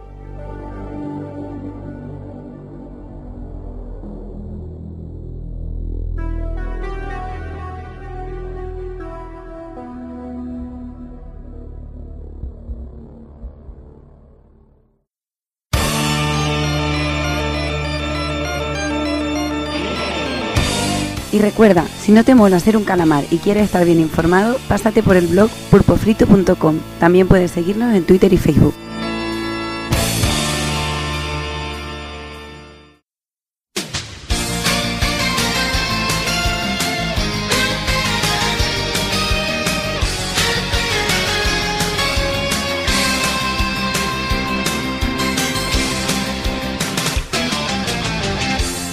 Y hasta aquí hemos llegado. Eh, ya creo que vamos a dejar descansar un poquito y a esperar a todas esas novedades que, que nos vienen aquí mismo. Y vamos a ir ya despidiéndonos del personal. Me despido primero del amigo Hazard. Bueno, pues nada, otro programilla más, ya, ya queda menos para, para terminar. Bueno, esto no tiene fin, ¿no? Me parece. No, de momento nos veremos eh, cuando nos cansemos. Ah, bueno, bueno, yo creo que podemos llegar a ba- bastantes más. Pues nada, otro, como he dicho, otro programa más y pues ya nos veremos en el próximo, ¿no? Muy bien, Hazard, pues hablamos en breve. Muy bien. Me despido también del amigo Doki. Venga, tío, pues ya aquí terminadito el programa, un programa cargadito. Aunque esta vez más que troleo, yo creo que ha sido más. Hemos estado más correctos, hemos estado más debatiendo tranquilamente. Pues yo creo que ya vamos descargando Eso un de, poquito. eso de tranquilamente tampoco, ¿eh? Un poquito Bueno, de nervios también, pero poco a poco. Nada, no pues es lo ahora una- unas partiditas al DMC y de puta madre, para la cama. Ahí está. Pues nada, Doki, hablamos Venga, en breve un de abrazo. Final Fantasy. Venga, un beso. Y si hablamos de Final Fantasy, también despedimos a Taco Kun. Pues nada, señores, nos vemos en 15 días precisamente hablando de Final Fantasy. Y ya sabéis, Dark Souls 2 va a ser lo mejor de lo que hemos hablado hoy. Y nos hemos olvidado de un juegazo, pero que sale ahora en febrero y que además va a tener edición coleccionista y todo, que es el Rambo. O sea que. Bravo, bravo. o sea que imperdonable para nosotros. Muy y mal. nada, que lo paséis coleccionista con bien. las películas en VHS, tío. Y eso, que lo paséis bien y vayáis haciendo hucha para todo lo que tiene que salir. Ahí, ahí, está claro. Pues nada, Taco Kun, hablamos en un par de semanitas. Venga, Y también me despedir del amigo Sergio Vintage, que hoy lo hemos tenido ahí demasiado comedido, me parece a mí. Sí, porque hoy estoy, estoy como los zombies que acabáis, acabáis de hablar de, de- del- Rising, ¿no? Que estoy yo bastante hecho polvo, pero nada, nada, chicos, la verdad que ha sido un placer estar aquí otra vez. Y de aquí a 15 días a ver qué pasa con este Final Fantasy VI. Espero poder aportar algo y si no, pues ya veré cómo, cómo me lo monto. y nada, chicos, que, que, que sí, que en febrero sale el Rambo y yo me lo voy a pillar hasta con la figurita, tío. Ahí, Claro con dos cojones. Todo pelotas. Sí. Y nada, un abrazo a todos, amiguetes, y, y hasta, hasta el próximo, hasta de aquí a 15 días. Muy bien, Sergio, un abrazo. Un abrazo. Y ya me despido también de mi amigo Wonder Evil. Bueno, eh, pedir disculpas a la gente porque no hemos podido conseguir, hemos hecho gestiones, pero no hemos podido conseguir la presencia de Sandro Rey para que hiciera las predicciones del año. No había presupuesto. Hubiera sido interesante, hubiera sido interesante, pero se nos, nos hubiéramos ido de presupuesto. Pero bueno, eh, otro programilla más, que esa palabra otro, que le encanta tanto Otro. a Hazard. Otro. Otro. Otro, por favor. Nada, y sobre todo esperando con muchísima gana al, al Retro Pool Podcast porque creo que va a ser legendario, tío, porque es de un juego legendario. Hay que decirlo Claro así. que sí. Ya no está. está claro. Esperemos no dar mucho el coñazo Estoy- por eso. Estoy deseando y perdonadme si me toco mucho hablando sobre el juego, pero es lo que hay. Otros Últimamente es que te toca demasiado. Últimamente te toca está, demasiado. Otros se tocaron mucho, mucho y durante mucho tiempo hablando de Final Fantasy VIII, pues ahora nos toca a los demás regodearnos. Eso, eso como, como diría el Kiko, ya lo tienes tú ahí abajo en almíbar. ¿Cómo lo sabes? ¿Cómo lo sabes? Ay, qué miedo. Nada, da. Evil. Venga, un abrazo Hablamos en breve. y, y nos vemos, nos vemos y hablamos en breve. Muy bien. Ahí, Evil, un tío con criterio ahí. y nada. Pues nada, no sé, hombre, más te decía por el tema de, del Wonderful, coño, que no por otra cosa. Eh, Hombre, que que, bueno, que- recientemente lo has acabado y has que probado. por la- fin lo he podido terminar y la verdad es que el, el último capítulo es un top arriba, tío, y no, no, no, no acaba de, de terminar nunca y dices, madre mía, qué locura, que, que sea lo, lo, lo próximo más grande y más bestia, o sea. Por eso me quejo yo del Uncharted, tío, que me gustaría que acabaran así, a lo bestia, tío. Sí, sí, no, no, es, que, es que Wonderful acaba en todo lo alto, o sea, no puede acabar más arriba. Es imposible, es imposible. En fin, pues nada, lo dicho, vamos a dejar ya dar el coñazo a la gente, vamos a ir despidiendo, lo di- de aquí dos semanitas Final Fantasy VI, de aquí un mesecito más o menos volveremos con, bueno, repasando un poquito el mes de febrero y todas las novedades. Y nada, como siempre, solo me queda despedirme de todos vosotros, señoras, señores, niños, niñas, portaros bien, ser buenos y un saludo a todos.